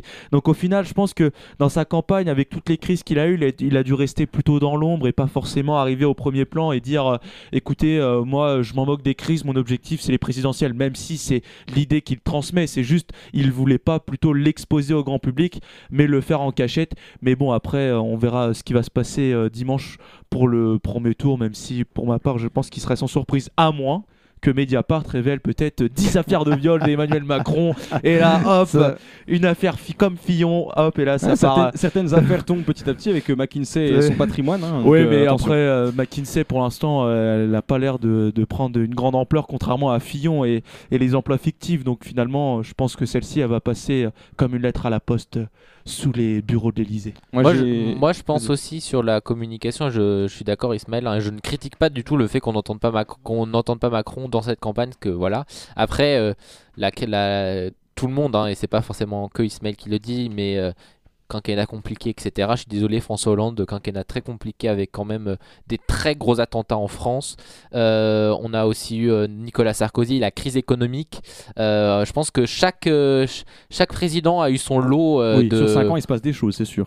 a eu son lot de, de crises et, euh, et je pense que c'est pas une excuse de dire qu'Emmanuel Macron a, a eu des crises et après je pense que aussi au niveau au terme de la communication malheureusement pour lui il avait pas forcément en tête qu'il y une, guerre et euh, et je pense qu'en janvier, quand il fait, je suis désolé, mais moi je l'ai, vraiment vu comme ça. euh, quand il fait, euh, je sais plus si c'était en janvier, mais quand il, quand il fait ses annonces sur le Covid, je j'ai plus les dates, mais sans doute que c'était en début d'année sur, sur le Covid, et- etc. Il fait toutes ses annonces sur le Covid et après pendant 10 minutes, il nous vante son quinquennat. Mmh. Moi, j'étais sûr et certain qu'à la fin, il dit c'est pour ça que je serai président de, je serai candidat à, à la- à ma réélection, qu'il n'a pas fait. Euh, je pense qu'il s'attendait à la faire genre un mois après, et euh, avec la crise en Ukraine, bah c'était pas possible et et c'est pour ça qu'on l'entend pas. Je pense que Emmanuel Macron est très bon en communication, on l'aurait beaucoup plus entendu. Et là, ma cri- et c'est une critique sans être une critique, mais en fait, j'arrive pas non plus réellement à comprendre ce truc d'avoir. euh, En fait, on a l'impression qu'on refait la présidentielle de 2017 sans les débats de la présidentielle de 2017. C'est Euh, une stratégie politique aussi, hein, pour ma part, je prends un petit coup la parole. Je pense que c'est une stratégie politique que Macron a très très bien compris. Euh, et Marine Le Pen aussi, je pense, avec l'expérience, a très bien compris qu'en fait, ce qui est le principal problème de Marine Le Pen, c'est les gaffes. Donc les gaffes, pendant une campagne, ça fait toujours mal. Dans les sondages, ça se ressent. Et euh, je pense qu'elle a très bien compris, elle également, qu'il valait mieux ne, ne pas s'afficher trop, juste faire ce qu'il fallait. Et du coup, en, fait, en quelque sorte, eh bien, ne, pas risquer la gaffe. Emmanuel Macron, comme tu dis, a déjà euh, d'autres choses à gérer parce qu'il est président de la République. Il a aussi ce statut qui lui permet d'avoir en effet quelques voix en plus parce qu'il y a toujours le côté admiration euh, du président sortant qui joue un rôle tout de même euh, dans, les votes. Après, voilà, Emmanuel Macron est, aussi, je pense, un fin stratagème et a bien compris que l'idée de faire, par exemple, comme il l'a fait, un seul meeting, mais assez important, comme il l'a fait à la Défense Arena, euh, suffisait, qu'il n'avait pas besoin de prendre de risques à faire plein de meetings comme a pu le faire Pécresse. Et on sait bien que ça lui a euh, évidemment retiré beaucoup de voix. Et c'est là que les gens ont compris que euh, Valérie Pécresse n'était pas une très grande oratrice. Et donc ça, ça lui a joué des tours. Ismaël, je te laisse la parole. Bah après, c'est pour rebondir. Enfin, on parle du quinquennat de Hollande et Sarkozy qui ont dit qu'ils ont eu des crises. Mais par exemple, moi, je trouve que la crise des, des subprimes ou la perte du triple A en 2008, ou même les crises d'Hollande, elles sont pas comparables. euh, à, celles d'aujourd'hui. Enfin, Emmanuel Macron, il a eu le, bah, comme le carburant, le le Covid et, euh, et puis après il a eu le euh, comment dire euh, il a eu la crise en, en- Ukraine. Et en final quand on regarde bien à part la crise du carburant finalement les deux autres crises elles étaient totalement complètement imprévues. Enfin le Covid personne ne savait ce que c'était. Ensuite ensuite la, la- la crise en Ukraine c'est comme si du jour au lendemain on déclare la guerre et après on doit gérer cela. Donc au final moi je pense que il faut pas dire que oui, tous les présidents, ils ont eu des crises. Effectivement, ils ont eu des crises, mais des crises comparables à celle-ci, c'est euh, à part les, les grands de l'époque comme Mitterrand, Chirac et même euh, Giscard d'Estaing avant, où là il y a eu des crises un peu plus profondes. Mais euh, là, euh, je trouve que c'est sur le quinquennat du, sur les quinquennats du 21e siècle, Emmanuel Macron, il a eu- pas eu un quinquennat si facile que les autres, je trouve. Après, c'est mon avis, mais. Ah mais c'est un débat, hein, le but c'est de débattre Après, ensemble. après c'est mon avis, mais pour ma part, je, je peux pas comparer quelqu'un que- avec la crise des, des subprimes, avec Nicolas Sarkozy, la perte du triple A, ça c'est des trucs économiques et il y a toujours eu des crises économiques où ils ont dû se relever. Emmanuel Macron, il a eu la crise des gilets jaunes, il a eu la crise du Covid, donc c'est à dire qu'il a eu encore une crise économique. Finalement, la crise économique, il a réussi à la régler parce que l'économie est remontée au plus haut euh, ces dernières semaines. Et, euh, et puis après, euh, après là, les, euh, même les, on parle aussi des attentats, de, des attentats, mais Emmanuel Macron, il n'est pas à l'abri qu'il y ait des attentats pendant son quinquennat. Et puis les attentats, c'est pas vraiment les présidents qui gèrent ça, donc c'est, je trouve que c'est assez compliqué de, de, trancher là-dessus. Je pense qu'on peut fermer cette euh, fenêtre là. Juste, voilà, je, suis sur l'ordi donc j'ai tous les, résultats selon le second tour. Ça n'a rien à voir avec ce qu'on disait, mais ça me fait juste rire. Si on avait Hidalgo Le Pen au second tour, donc euh, improbable, hein, soyons bien clairs, euh, 50-50, mais exactement. C'est-à-dire que vraiment c'est 50-50 d'après IFOP, donc ce serait extrêmement serré. Mais bon, euh, vu les sondages actuellement de Hidalgo euh, au premier tour, ça n'arrivera certainement jamais.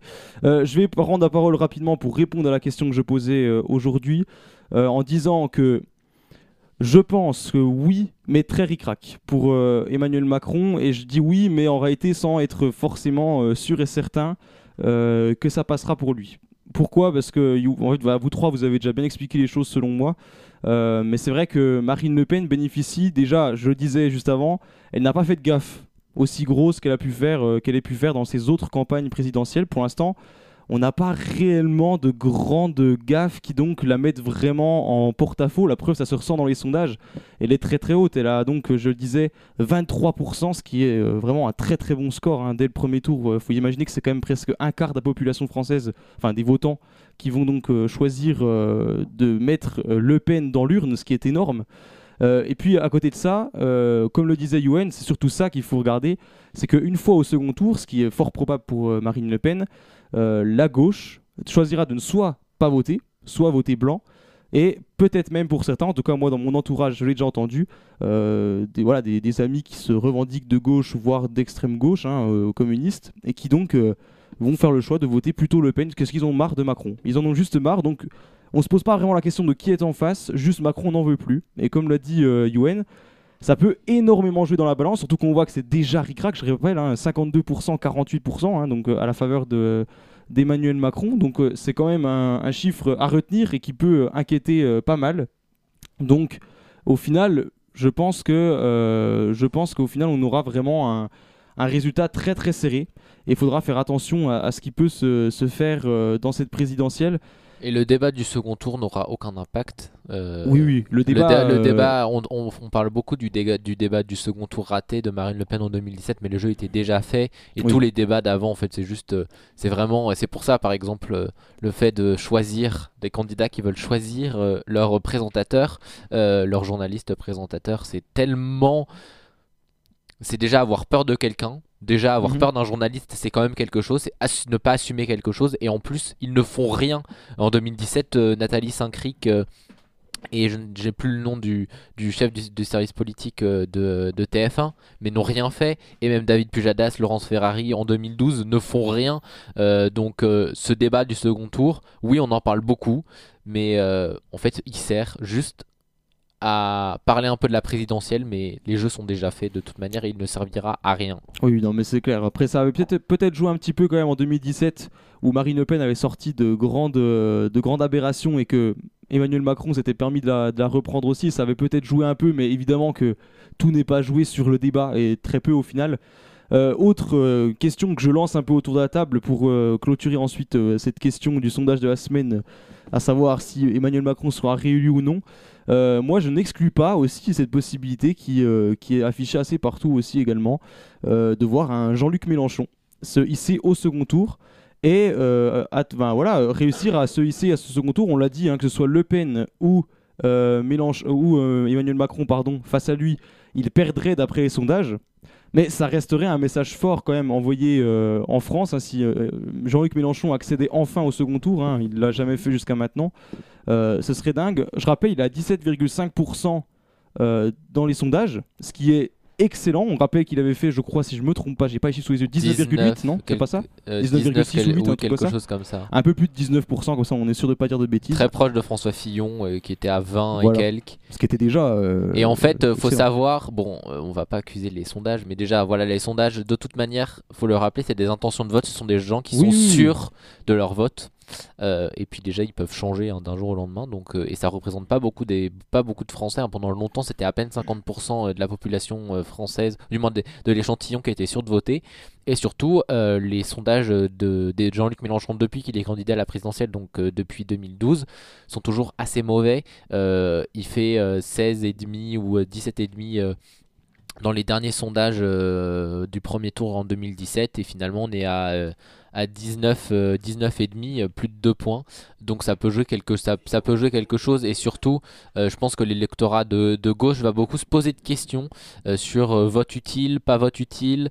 Euh, finalement, est-ce qu'il n'aura pas réussi malgré lui à faire euh, ce que tant aurait voulu faire l'union de la gauche mais avec euh, des candidats de gauche face à lui, parce qu'on voit que bah, le deuxième candidat de gauche, derrière lui, c'est Yannick Jadot avec 5%. Mm. C'était pas le cas euh, les dernières fois, parce que Benoît Hamon, dans les sondages, était entre 10 et 8% en 2017, et il était le deuxième candidat de gauche. Bon, bien évidemment, Jean-Luc Mélenchon était bien devant, mais ça change quand même beaucoup d'avoir euh, quand même euh, plus de 15% d'écart euh, entre le, euh, le, le, le premier candidat de gauche et le deuxième candidat de gauche. Donc ça, ça va être aussi une grande question. Est-ce que euh, Nicolas, tu vois, euh, tu vois Jean-Luc Mélenchon peut-être accéder au, au second tour? Très clairement, je ne pense pas. Vraiment, je pense pas. Je pense qu'on va revenir sur, euh, sur un second tour euh, 2.0 qu'on a déjà vu en 2017, c'est-à-dire un Macron-Le Pen. Et c'est là, euh, tout à l'heure, Yoann, tu disais que, que l'élection présidentielle de 2017 était pliée au premier tour, quand on savait que c'était Le Pen et Macron au second tour. Mais là, euh, vu, vu les intentions de vote, ça sera beaucoup plus dur de se dire, imaginons que ça soit Macron et Le Pen au second tour, ça sera beaucoup plus compliqué de se dire, bah, ça sera Macron le président. Là, ça va être beaucoup plus dur à, à se dire parce que ben, tout le monde va s'allier contre Macron et, Mhm. euh, et ça, peut, euh, ça peut faire que Le Pen accède au pouvoir.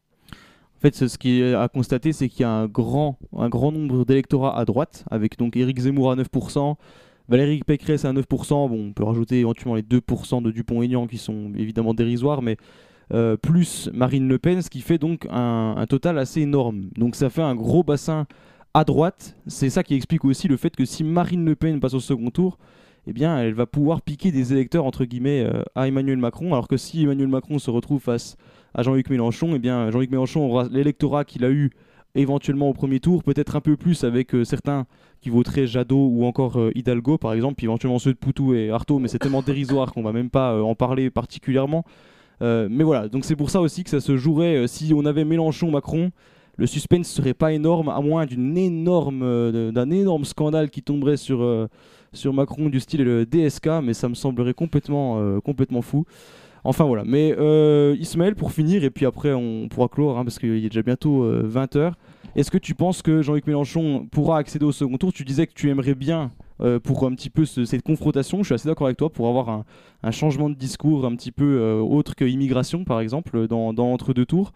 Est-ce que pour toi c'est possible en réalité? Bah. Bah. Je sais pas. Enfin, là, il a 17%, Marine 23%, 23% Marine Le Pen. Donc, euh, c'est-à-dire combler 5% en même pas. pas quoi, allez, en, en 3 jours, quoi. Bah, c'est c'est la- impossible. marge est- la marge est là, hein, je C'est- impossible, à moins que Marine Le Pen ce soit le Paris Saint-Germain, quoi. Enfin, et qu'il y ait- y une Raymond Tada comme ça, là, de, de Jean-Luc Mélenchon. Mais, mais euh, bah, je sais pas, à part si Marine Le Pen, euh, elle insulte euh, euh, les musulmans, les juifs et les chrétiens à la fois. Enfin, je sais pas euh, qu'est-ce qui peut se passer. Mais au final, moi, j'ai.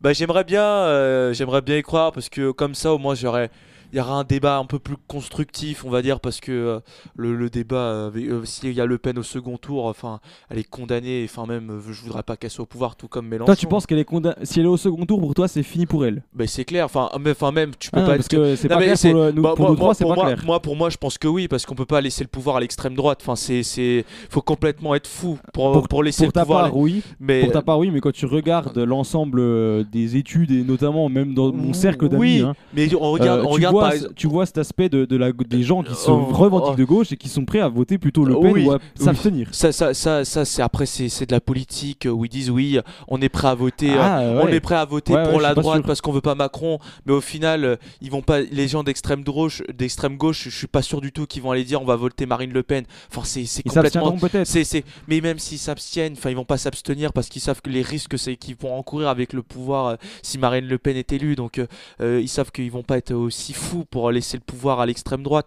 Donc, euh, je trouve que c'est, euh, faut, faut savoir, euh, faut savoir être mesuré. Enfin, on- avait la même inquiétude en 2017. Au final, Marine Le Pen, elle a fait quoi, 30% à peu près au second tour, 30%. euh, et Un peu plus de 30%. Ouais, et Macron, il avait fait 65 et quelques, je crois. Donc au final, je pense qu'il faut, faut savoir être mesuré. On dit que oui, Macron, il a perdu quelques, que- quelques électeurs, etc. Au final, au lieu de faire 65% au second tour, il va faire quoi? 60% Allez, 55, 56, 58. Mais au final, c'est qui qui est élu à l'arrivée C'est Emmanuel Macron. Et après, il y aura euh, Édouard Philippe qui va peut-être arriver pour 2027. Oh, bah ça, donc, au final, donc, au mais- final, donc au final, Emmanuel Macron, son objectif, c'est peut-être de garder le pouvoir. Et après, s'il y a Édouard Philippe qui arrive là, il va garder la politique macroniste. Donc au final, il va être content. Il va se dire, je vais peut-être pouvoir rester un peu dans le pouvoir, même si je pars de, de l'Élysée. Donc euh, je trouve qu'il il faut savoir être mesuré. Il faut pas avoir cette inquiétude que Marine Le Pen peut arriver, au pouvoir. Enfin, on n'est pas dans le même système aux États-Unis où c'est là, c'est le peuple qui a le pouvoir. C'est pas des grands électeurs. Donc on peut pas avoir des surprises comme Trump qui a été élu à la surprise générale là. Là, c'est vraiment, euh, c'est vraiment le, le peuple qui décide. Et si le peuple veut pas, euh, veut pas que l'extrême droite soit au pouvoir, bah, l'extrême droite ne sera pas au pouvoir. C'est- toute une question de volonté. Donc, s'il le veut S'il le veut, ça c'est autre chose. Après, ça c'est autre chose. Mais je ne pense pas que dans la France, il y ait quand même une grande partie qui soit raciste. Enfin, après, peut-être oui, mais il faut, faut voir. Mais en tout cas, c'est à voir. Donc, on, se donnera rendez-vous dimanche. Et en plus, pour jeudi prochain, dans l'interactive, on pourra faire peut-être un débat sur le second tour. Oui, ça oui, serait oui. passionnant. Non, tu peux- prépares évidemment ta question. Tu prépares ta question. Tu fais, Évidemment euh, qu'on reviendra dessus. S'il y a Mélenchon, euh, Macron, pensez-vous que Mélenchon peut-il arriver au pouvoir? Pensez-vous que Le Pen peut-il arriver au pouvoir? Tout de suite, question, ça va faire du buzz, mec. Et là, on va prendre le, le pouvoir, faire oui, effectivement. Et allez, voilà. Ça va partir, on va faire un Allez, truc à. BFM CNews. On va adorer. Bon, en tout cas, merci pour vos avis. euh, évidemment, pour en parler des heures, des heures et des heures et encore des heures, parce que c'est hyper. euh, bah, c'est la politique, hein, c'est le genre de sujet qu'on peut encore aborder à 2h du matin en soirée quand on a bu. C'est clairement le. Voilà, ça se- ça s'aborde partout, la politique. L'alcool est à consommer avec modération. Oui, non, mais voilà, c'est pour dire à quel point on en parle partout. Euh, ce qui est sûr, c'est que rien n'est fait, rien n'est joué, en tout cas pour moi et je pense pour la plupart de ceux qui sont autour de cette table. Peut-être Ismaël qui lui euh, voit d'une manière assez certaine Emmanuel Macron remporter cette élection. Euh, et, le tout deuxi- cas, et le premier tour est ce dimanche 10 avril. Rappelons-le, et allez Et voter, les- et allez, oui, et allez voter, c'est important. Euh, Il y a la, la procuration toujours en place jusqu'à samedi. Euh, vous pouvez aller voter même avec, avec euh, un- une carte d'électeur périmée. Euh, si vous n'avez pas votre carte d'identité, c'est pas grave. Avec euh, votre permis de conduire, ça, ça fonctionne. Avec tout autre papier officiel, ça fonctionne. Surtout, allez voter. Bon, après. Euh, on, on- voilà, on, on peut que- on peut que vous dire euh, d'aller voter et puis si vous si vous voulez vous voilà, on n'est on n'est pas là pour vous guider sur, sur le vote, mais juste euh, aller voter, c'est important. On est quand même sur des dernières élections avec des taux d'abstention records. 30% estimé, ouais, c'est on, énorme. on va être sur une élection présidentielle peut-être avec une abstention encore plus record qu'en 2017. Ça pose question sur plein de choses, Mhm. mais allez voter. Le record de la 5ème République, pour faire la petite page historique, c'était euh, lors du second tour euh, Chirac-Le Pen en 2002. 27% à l'époque d'abstention, c'était énorme. Et là, on, on va être, euh, enfin, d'après les estimations, on serait peut-être à 30%. Mais ça, ça dépendra évidemment de si les gens écoutent RDG, s'ils nous écoutent aussi dans la manière de dire allez voter, même si c'est blanc. Allez voter, ce sera toujours ça de, de fait. Ça montrera que euh, les Français s'intéressent aussi à qui les gouverne et euh, à la politique en général. Et tu Voilà. sais quoi? Quand s'ils apprennent que Loïs Paton se présente à l'élection présidentielle, je pense que là, le taux, les sondages, le à taux- 0,0001%. Non, non, non, non, non, le taux, le taux d'abstention va baisser tout d'un coup à 2% parce qu'ils sont dit avec ses chroniques historiques, il va nous faire monter très haut avec la France. Aïe aïe, bon, je pense qu'il est temps de clore ce sondage. En tout cas, il est bientôt 20h, donc là, on aura tenu, je crois, presque, bah, peut-être pas une demi-heure, mais presque, hein, je pense, sur le, le- rien que le sondage de la semaine. Mais c'était intéressant. Je savais, je me doutais bien qu'on allait parler assez longtemps. Euh, merci à vous trois, merci à Yoann, donc Ismaël et puis Nico d'être venus participer à cette émission. Le jeudi prochain, vraiment, si vous nous écoutez actuellement, euh, ce qui est le cas, hein, parce que c'est logique, si vous nous entendez, c'est que vous nous écoutez. Mais bref, euh, appelez le maximum de vos amis à écouter RDG, ce sera la dernière. On tâchera de faire une bonne émission. Je peux d'ores et déjà vous annoncer qu'on aura également un invité en tout début d'émission euh, de renom. Je ferai pas de chronique historique parce que l'invité en question sera euh, Serge Klarsfeld. Peut-être que les gens avec le nom voient de qui je parle. C'est celui qui a arrêté Klaus Barbie, celui qui aurait, euh, le nazi qui a tué Jean Moulin. Donc je pense que ça parle à ceux qui connaissent un petit peu la, Seconde Guerre mondiale, mais on aura l'occasion, voilà, d'en reparler, de mettre de mettre un peu les points sur les histoire qu'on connaisse bien son histoire et de pouvoir échanger avec lui. Donc ce sera un très très grand plaisir pour faire cette dernière émission. Et puis évidemment, euh, bah, les, meilleures chroniques seront ce jeudi-là. hein. je pense que là tout le monde est bien d'accord. On sortira nos meilleures chroniques pour vous. Donc vraiment, rassembler du monde comme on vous l'avait fait pour les 24 heures. On sait que vous avez été très très très nombreux et ça, ça nous a fait extrêmement plaisir.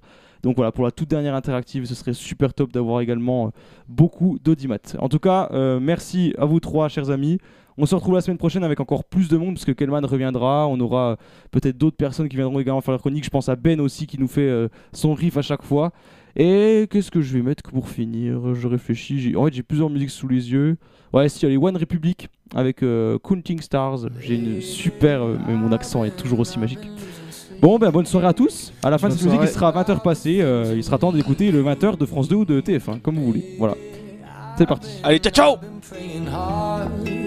Said no more counting dollars, we'll be counting stars. We'll be counting stars.